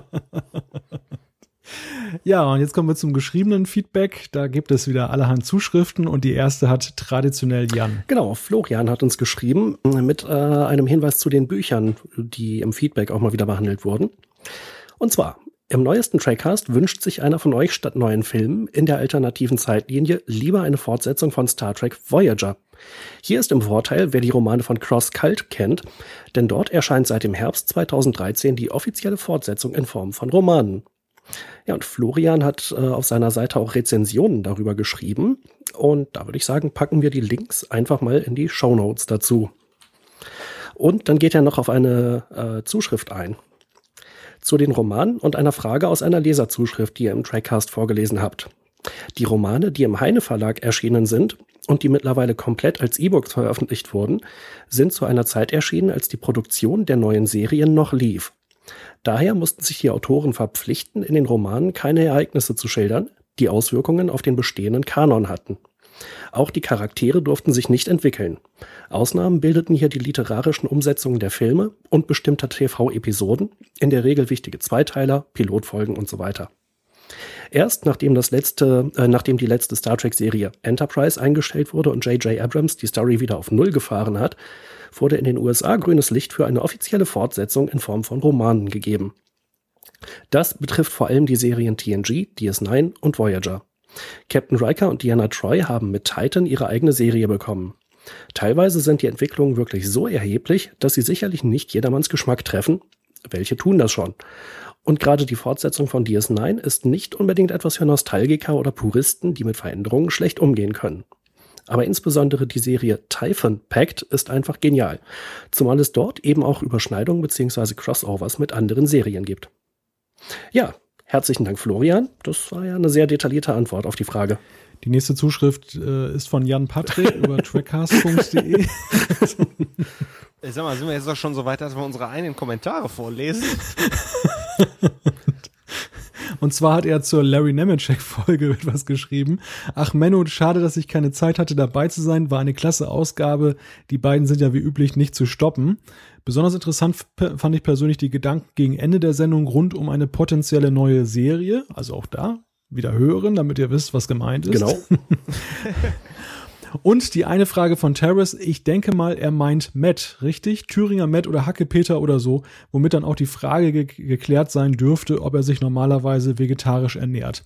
Genau, das äh, ist ein ganz wichtiger Hinweis. Ähm, ich hatte das nämlich irgendwie überhaupt nicht gepeilt, was er meinte. Und es ist in der Tat Matt. Ähm, zum Thema Streaming, was angesprochen wurde, ich hatte kürzlich Watch Ever und Amazon Prime Video angetestet. Bei Watch Ever gab es, soweit ich mich erinnere, gar keinen Star Trek und bei Amazon nur TOS und Voyager ohne Sprachwahl. Bin mal echt auf Netflix gespannt, wenn falls die auf den deutschen Markt kommen, was wir ja nun mittlerweile äh, gehört haben, was ja bis Ende des Jahres der Fall sein soll. Danke, Jan Patrick. ja, gerne. Demnächst schreibe ich auch mal mein Feedback einfach. Ähm dahin. Gucken wir mal, ob das auch vorgeht. Da bin ich mal gespannt. ja, da bin ich auch mal sehr gespannt. Wahrscheinlich ziehe ich das auch Du, weißt, du weißt ja, ne? Thorsten, dass es inhaltlich triftig sein muss.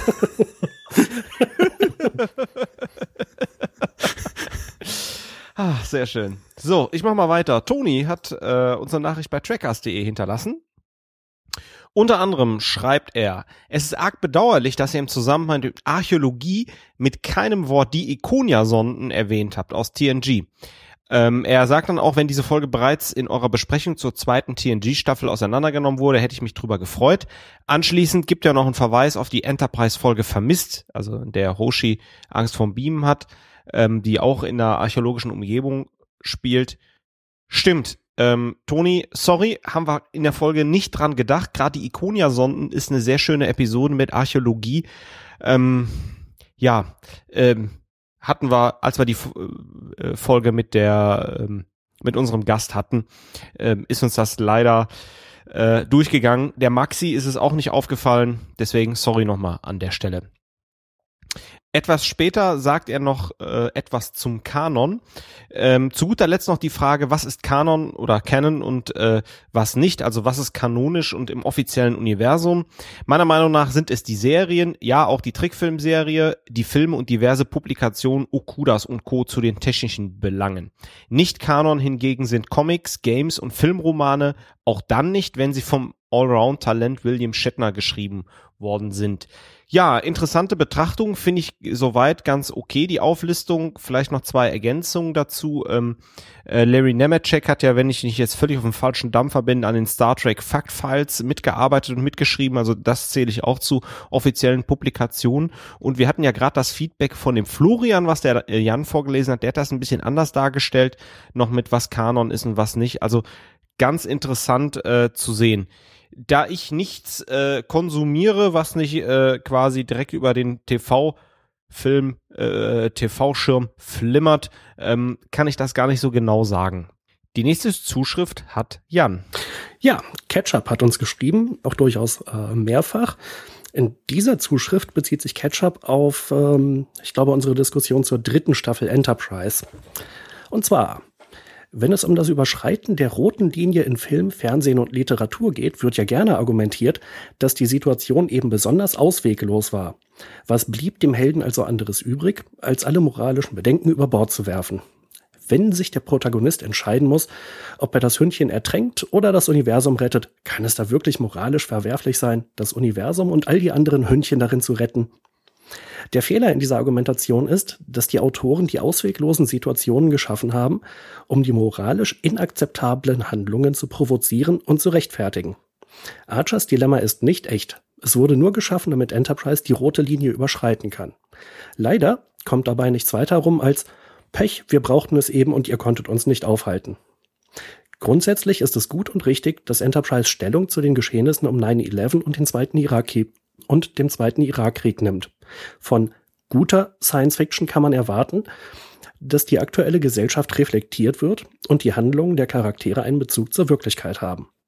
Von Star Trek hätte ich aber eine eher erleuchtete Haltung erwartet. Tatsächlich schlägt sich Enterprise aber auf die dunkle Seite und propagiert, der Zweck heiligt die Mittel. Diese Position der Enterprise-Macher muss man hinnehmen, weil Enterprise im Kasten ist und nicht mehr gerade gebogen wird. Aber man muss ihn nicht teilen oder verteidigen. Ja, ich finde das eine großartige Zuschrift. Teilt äh, inhaltlich äh, auch sehr gut, was, wie ich die Sache sehe. Und ich mache jetzt einfach mal direkt weiter, weil es nämlich daran anknüpfend äh, eine Zuschrift von Sternburg gab, der diese Idee aufnimmt und schreibt, interessanter Gedanke. Andererseits soll die Kunst ja auf die Realität reagieren.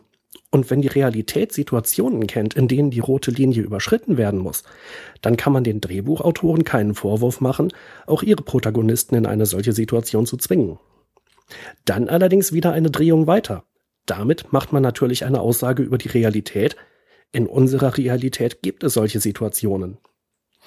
Und in einem so alten Universum wie dem von Star Trek macht man eine noch viel weitergehende Aussage. Früher gab es diese Situationen nicht, heute schon woraus sich dann die Rechtfertigung dafür ableiten lässt, heute anders zu handeln als zum Beispiel in den 80ern. In der Realität, wohlgemerkt. Muss dringend den Aluhut entstauben.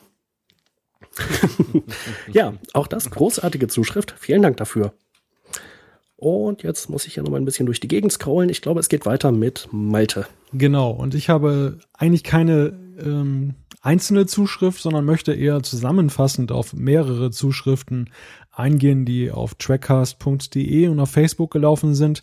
Es ging um unsere letzte Folge, das war ja die Archäologie-Folge. Und da gab es, der ein oder andere hat es vielleicht gelesen, engagierte Diskussionen. Höflich formuliert.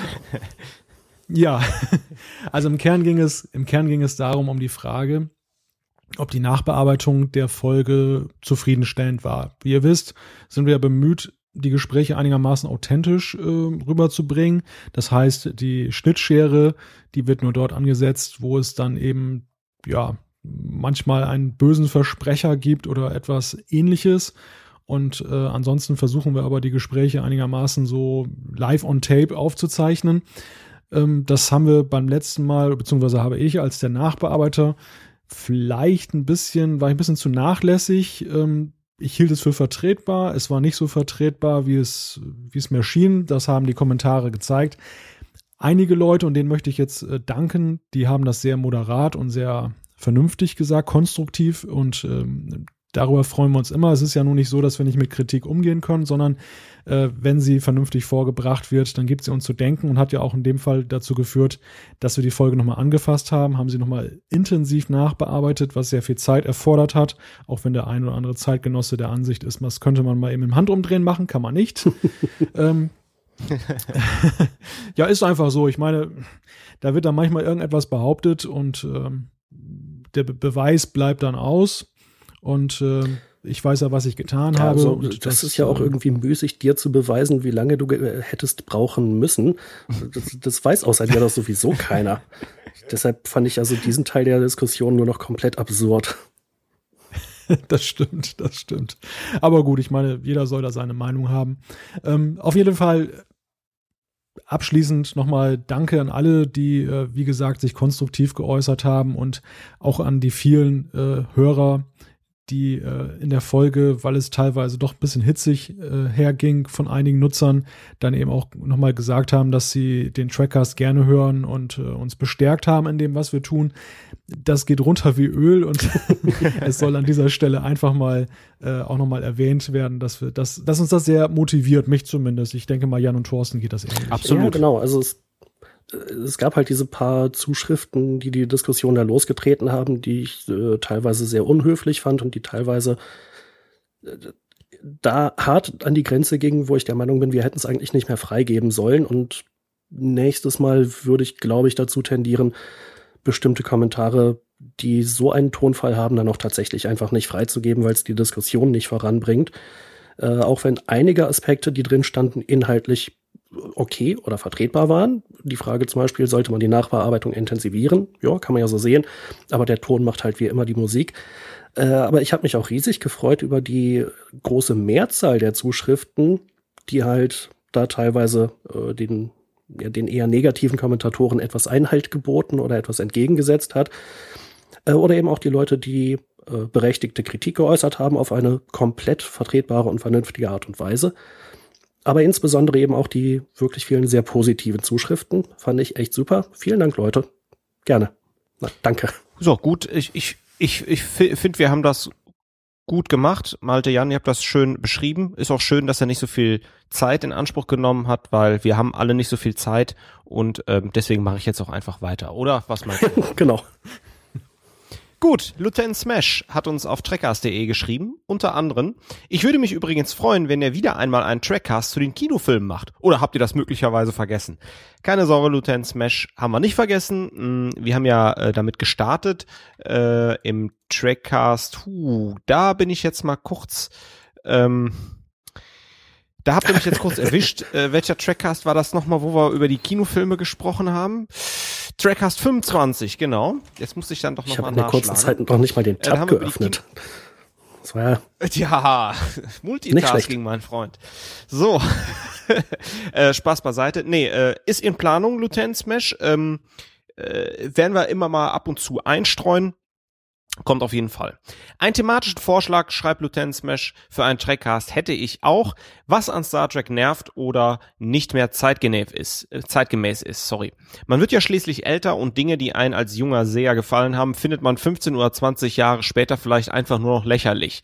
Und damit meine ich nicht Kostüme oder ähnliche Dinge, sondern essentielle Bestandteile des Kanons wie den Umstand, dass beinahe alle außerirdischen Humanoide sind. Etwas, das in Wirklichkeit ja nur deshalb so ist, weil man früher geringere technische technische oder finanzielle Möglichkeiten hatte.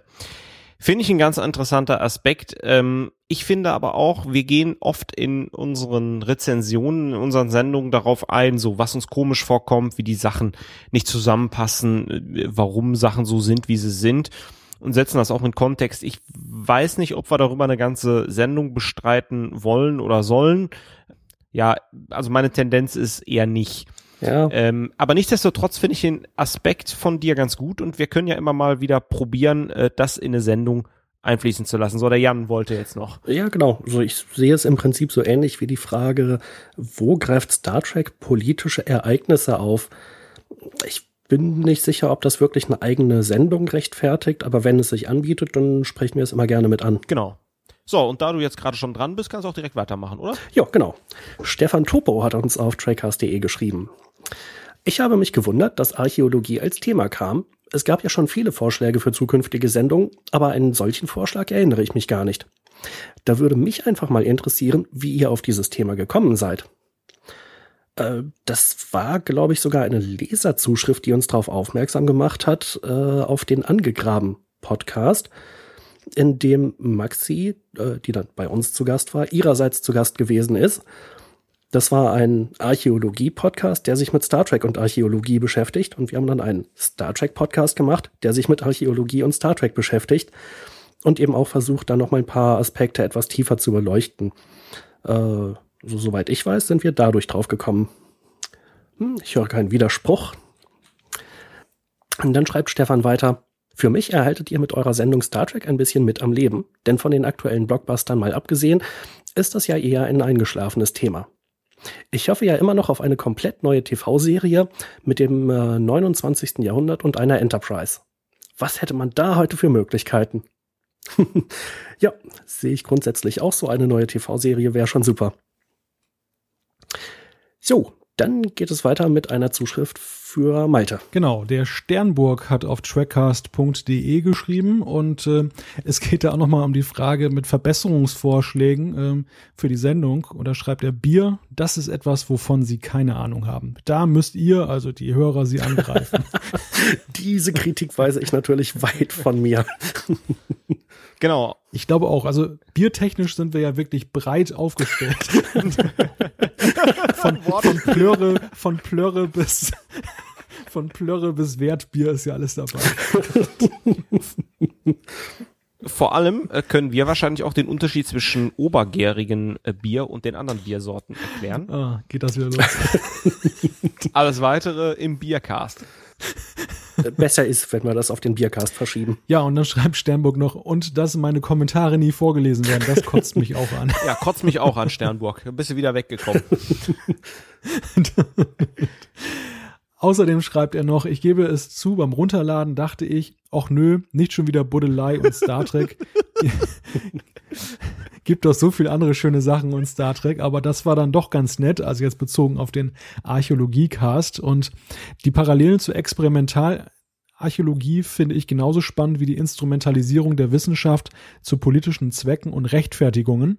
Kommt in Star Trek doch öfter vor, als man denkt, schreibt er, dass die erwähnten Auswüchse mit, den, mit dem Auserwählten in dieser Hinsicht die erkenntnistheoretischen, evidenzbasierten Grundhaltung der Sternenflotte und letztlich sämtlicher Star Trek-Serien komplett widerspricht, hätte ich mir aber ruhig etwas kritischer herausgearbeitet gewünscht. Und überhaupt, über das fehlende Fragment kann man kann nicht oft genug gesprochen werden. Ach, kann ich im Prinzip alles so unterschreiben, bis äh, vielleicht auf den Punkt, dass wir etwas äh, intensiver hätten herausarbeiten sollen. Ja, Gut. besser geht immer, ne? Genau. das stimmt, das stimmt. Ja, Thorsten, du hast die nächste Zuschrift. Ja, Dick Cockburn, äh, netter Nick übrigens, hat uns bei trackcast.de was hinterlassen, unter anderem. Aber in letzter Zeit werden mir eure Sendungen schon zu kurz. Zwei Stunden Unterhaltung dürften es schon sein ja, welches Schweinerl hätten's denn gerne? Gottschalk hat immer gnadenlos überzogen. Wir sind manchmal eben früher fertig. Ist halt einfach so, wenn wir fertig sind. Man kann nicht mehr diskutieren als diskutieren. Passt aber gut, dass wir gerade die Zwei-Stunden-Marke überschritten haben. ja, ist ja auch äh, Nummer 30, ne? Ja, aber das ist, genau, mal so, jetzt sind wir nicht fertig, jetzt brauchen wir ein bisschen mehr. Ne, beim ZDF haben sie damals eingeblendet, der Tommy ist noch nicht so weit, der braucht noch eine halbe Stunde Zeit und die beim aktuellen Sportstudio haben sich schon mal warm geschossen an der Zaubern. so, ihr müsstet ja auch nicht immer nur ein Thema pro Sendung durchnehmen. Da kann der Gesprächsstoff schon mal vorzeitig ausgehen, sondern könntet auch mal mehrere Themen besprechen. Äh, nein. Die richtige Antwort auf diese Frage ist nein. nee, wir finden halt einfach jetzt, ich will dich jetzt nicht auf den Arm nehmen, Dick Cockburn. Äh, wir, wir finden einfach nur, wenn wir eine Sendung machen, dann sollte das auch ein Thema sein. Dann sind wir auch gut fertig damit. Archäologie, Leven Lita, Star Trek Destiny, die einzelne Staffel, die besprochen wird. Manchmal picken wir uns ja Doppelfolgen raus, die auch gesondert veröffentlicht werden. Wir finden ein Thema, eine Sendung, passt dann schon. Jo. Weiter macht Jan. Genau, Daniel aus Hannover hat uns auf trackcast.de geschrieben.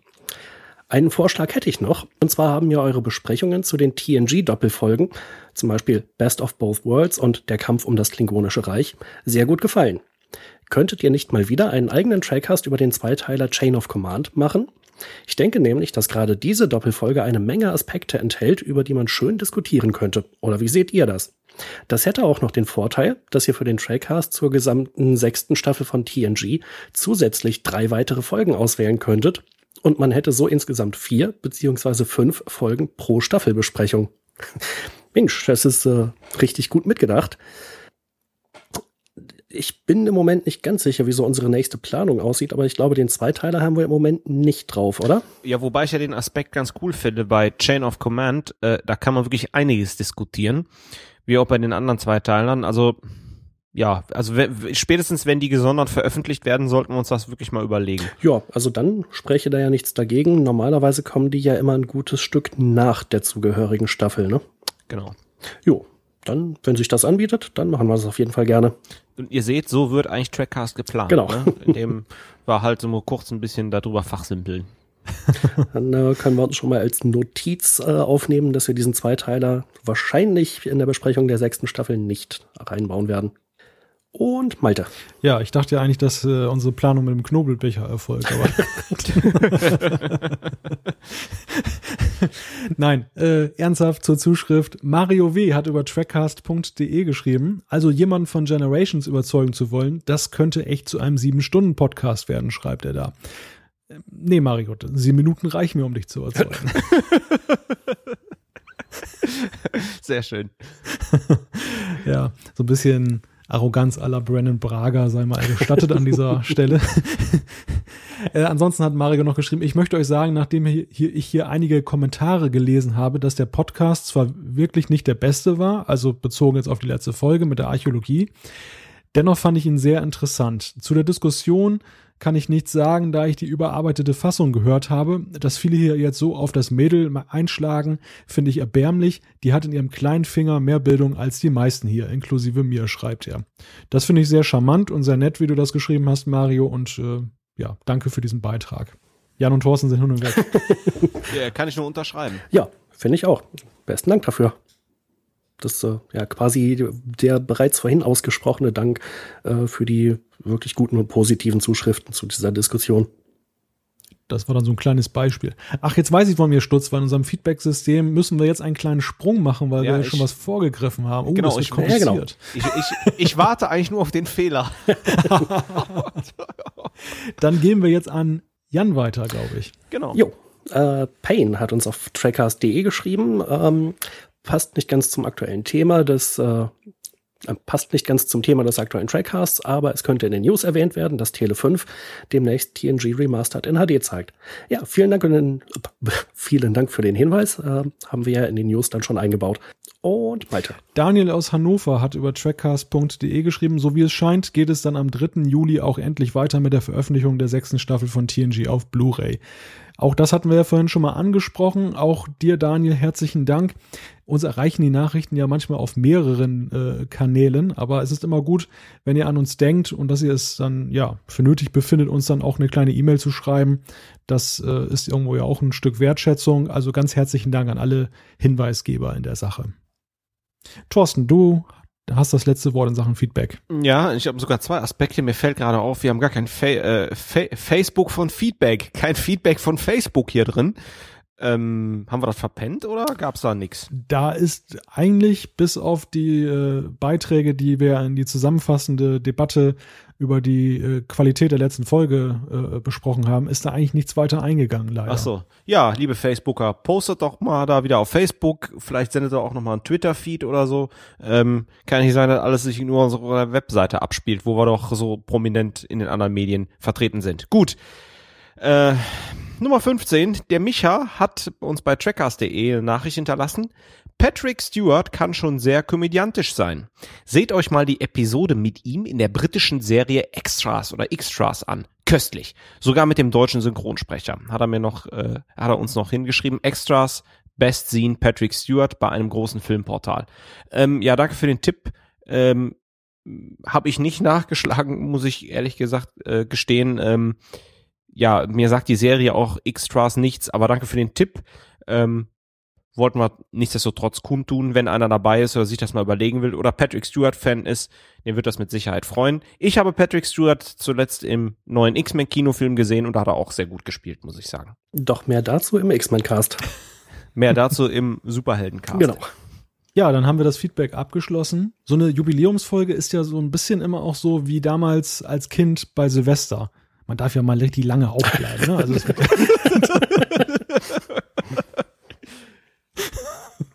Fiel mir gerade so spontan ein, Entschuldigung. Ja, dann kommt jetzt das große Feuerwerk, oder? Richtig, genau, es kommt das Feuerwerk. Also ein, eine Überleitung spitzenmäßig. Ja, als wäre diese Sendung noch nicht lange genug, äh, haben wir nur noch eine Kleinigkeit in petto. 30 Folgen Trackcast. Das bedeutet auch 30 Folgen, in denen einiges schiefgehen kann. und ja, oder milde gesagt, in denen nicht immer alles so lief, wie wir uns das vorgestellt haben. Ihr als Hörer hört das ja manchmal, aber nicht immer, denn einiges wollen wir euch dann auch lieber im Ergebnis ersparen, weil es dann auch, glaube ich, zu sehr von den Inhalten ablenken würde, wenn da so ähm, witzige Zwischenszenen sind. Und zu diesem kleinen Jubiläum haben wir aber unsere Schnittkiste mal wieder hervorgewühlt und äh, haben einige der witzigeren Begebenheiten herausgesucht ich muss sagen, da gab es eine ganze Menge witzige Begebenheiten, deshalb mussten wir das so ein bisschen auf den Punkt bringen. äh, vielleicht kurz, vielleicht kurz zum Hintergrund äh, für das, was ihr gleich hört. Wir nehmen diese Sendung ja an drei verschiedenen Standorten verteilt auf. Und dabei können wir uns dann nicht sehen. Wir haben keine Kameraverbindung, sondern wir hören uns nur. Und manchmal streikt dann auch die Verbindung. Und ähm, da jeder von uns separat aufzeichnet, das wird dann später zusammengefügt, ähm, ist das nachher manchmal ganz lustig für denjenigen, der das dann zusammenschneidet, weil äh, in Wirklichkeit haben wir uns nicht mal gehört, aber es ist alles tadellos aufgezeichnet. Und das ist dann manchmal sehr witzig und das hören wir. uns. ich wollte jetzt auch nicht zu viel vorwegnehmen. Ich bin auf jeden Fall schon gespannt. Ich sage, ja, ich sage jetzt einfach Feuer frei für die Bloopers in Trackcast Nummer 30.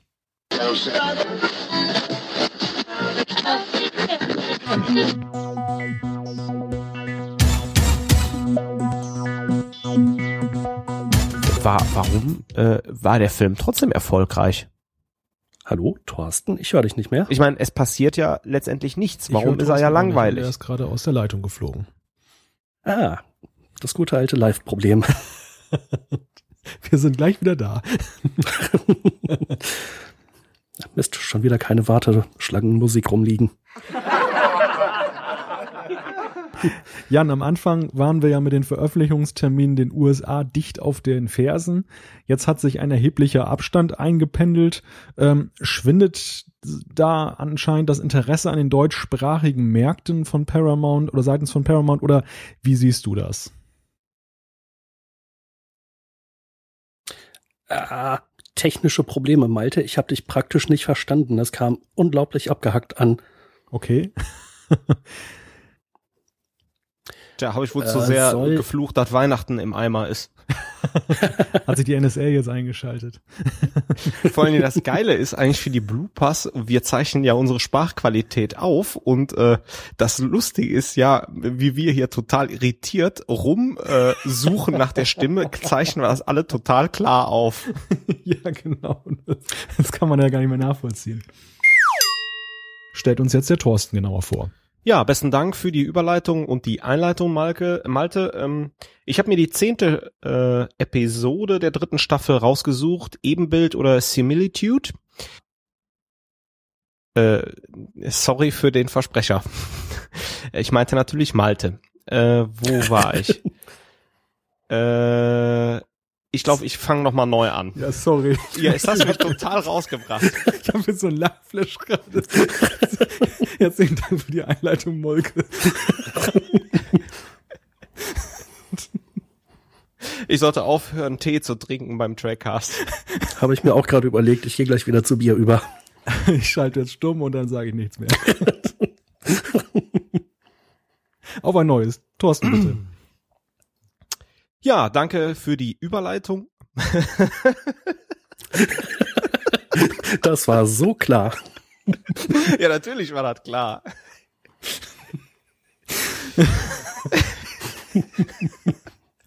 äh, Schnitt, Schnitt, Schnitt, Schnitt. er hat uns darauf aufmerksam gemacht, dass äh, der Trackcast, Trackcast, äh, er hat uns darauf aufmerksam gemacht. Ja, vor allem ist es halt sehr schade, weil ja eigentlich ein Positivereignis dann doch immer am, am Beginn einer Veröffentlichung gleich so in den falschen Halsloch, das falsche Halsloch gerät. Ähm, ja. Gibt's ein richtiges Halsloch? es gibt Jetzt habe ich dich wieder völlig aus dem Konzept gebracht. Ne? Sorry. Nein, nein, es gibt ja den Weg zum Magen und es gibt den zur Lunge. Wenn, ah, okay. Ja, ich ich kenne nur einen falschen Hals gekriegt, aber. Ja, stimmt. Vielleicht sollten wir Anatomie auf ein anderes verlagern. und zwar in den Anatomie-Cast. Dürfen wir nicht mit dem Horrorfilm-Cast verwechseln. Ziehen wir einen Schlussstrich unter dieses Thema. Ja. Gut, weiter machst du direkt. Nee, ich. Oh, sorry. äh, Ghoul Advokat hat uns auf tricast.de geschrieben. Ja. Äh, ja. Okay. Eine super Überleitung. ja, äh, ja. Na gut, ich glaube, dann könnten wir mal weitergehen zum nächsten Teil, welches da wäre die vierte Staffel, also in der Mitte der Serie, wo uns einige Umwälzungen und Veränderungen bevorstehen. Und damit hat sich Thorsten befasst. Nein, damit Nö, hat sich Malte nicht befasst. Entschuldigung damit. Und äh, damit kommen wir, denke ich, dann zur vierten Staffel, wo uns einige Veränderungen und Umwälzungen bevorstehen. Und damit hat sich Malte näher befasst. Ja, vielen Dank, Jan. Sorry. Das war so geil gespielt. Tut mir leid, anstatt jetzt versaut, aber ich kann nicht mehr.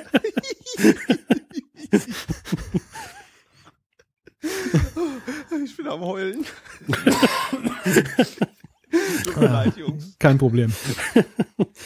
Ja, das kommt davon, wenn man so gut vorbereitet ist. Kann ich meine, kann ich meine Stimme noch mal kurz ein bisschen schonen? Ihr habt das beide so cool gemacht. Also ich, ich habe ja echt eine Gänsehaut. Ach ja. Ja, vielen Dank, Jan.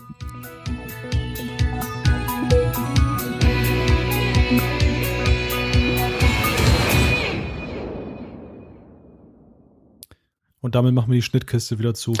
Ja. Gott sei Dank. ja, danke auf jeden Fall für den Zusammenschnitt. Also äh, ich hatte auch gerade wieder ein bisschen Pipi in den Augen. In der Tat, sehr schön. Wenn, man sich seinen Blödsinn wieder anhören muss. ja, da, da kommt immer schon einiges zusammen. ich glaube, am Anfang dieser, wenn wir es Staffel nennen, in den ersten zwei, drei Folgen dachten wir noch, oh Mensch, alles so glatt gelaufen, überhaupt keine Blooper, was machen wir da bei Trackcast 30? Aber die Befürchtung hat sich ja dann doch zerschlagen. ja, eigentlich müssten wir jetzt ja noch irgendwas Bedeutungsschweres zum 30. Trackcast sagen. Fällt euch was ein? Äh, äh. Auf die nächsten, auf die nächsten 30. Ja, genau. Das klingt gut. Das klingt gut. Dann übrigt sich auch schon fast die Frage, ob ihr noch irgendwas hinzuzufügen habt. Keine weiteren Fragen, euer Ehren. Ich glaube, wir haben auch diesmal alles erschöpfend und sehr ausführlich diskutiert. Perfekt. Dann war dies der 30. Trackcast. Wenn ihr uns schreiben möchtet, schickt uns eine E-Mail an post.trackcast.de. Klickt den Gefällt mir Button auf Facebook. Dort könnt ihr auch kommentieren oder folgt uns auf Twitter. Alle Infos zur Sendung gibt es auch auf www.trackcast.de. Wir freuen uns wie immer, wenn ihr auch beim nächsten Mal wieder einschaltet. Bis dann, macht es gut. Und tschüss. Tschüss.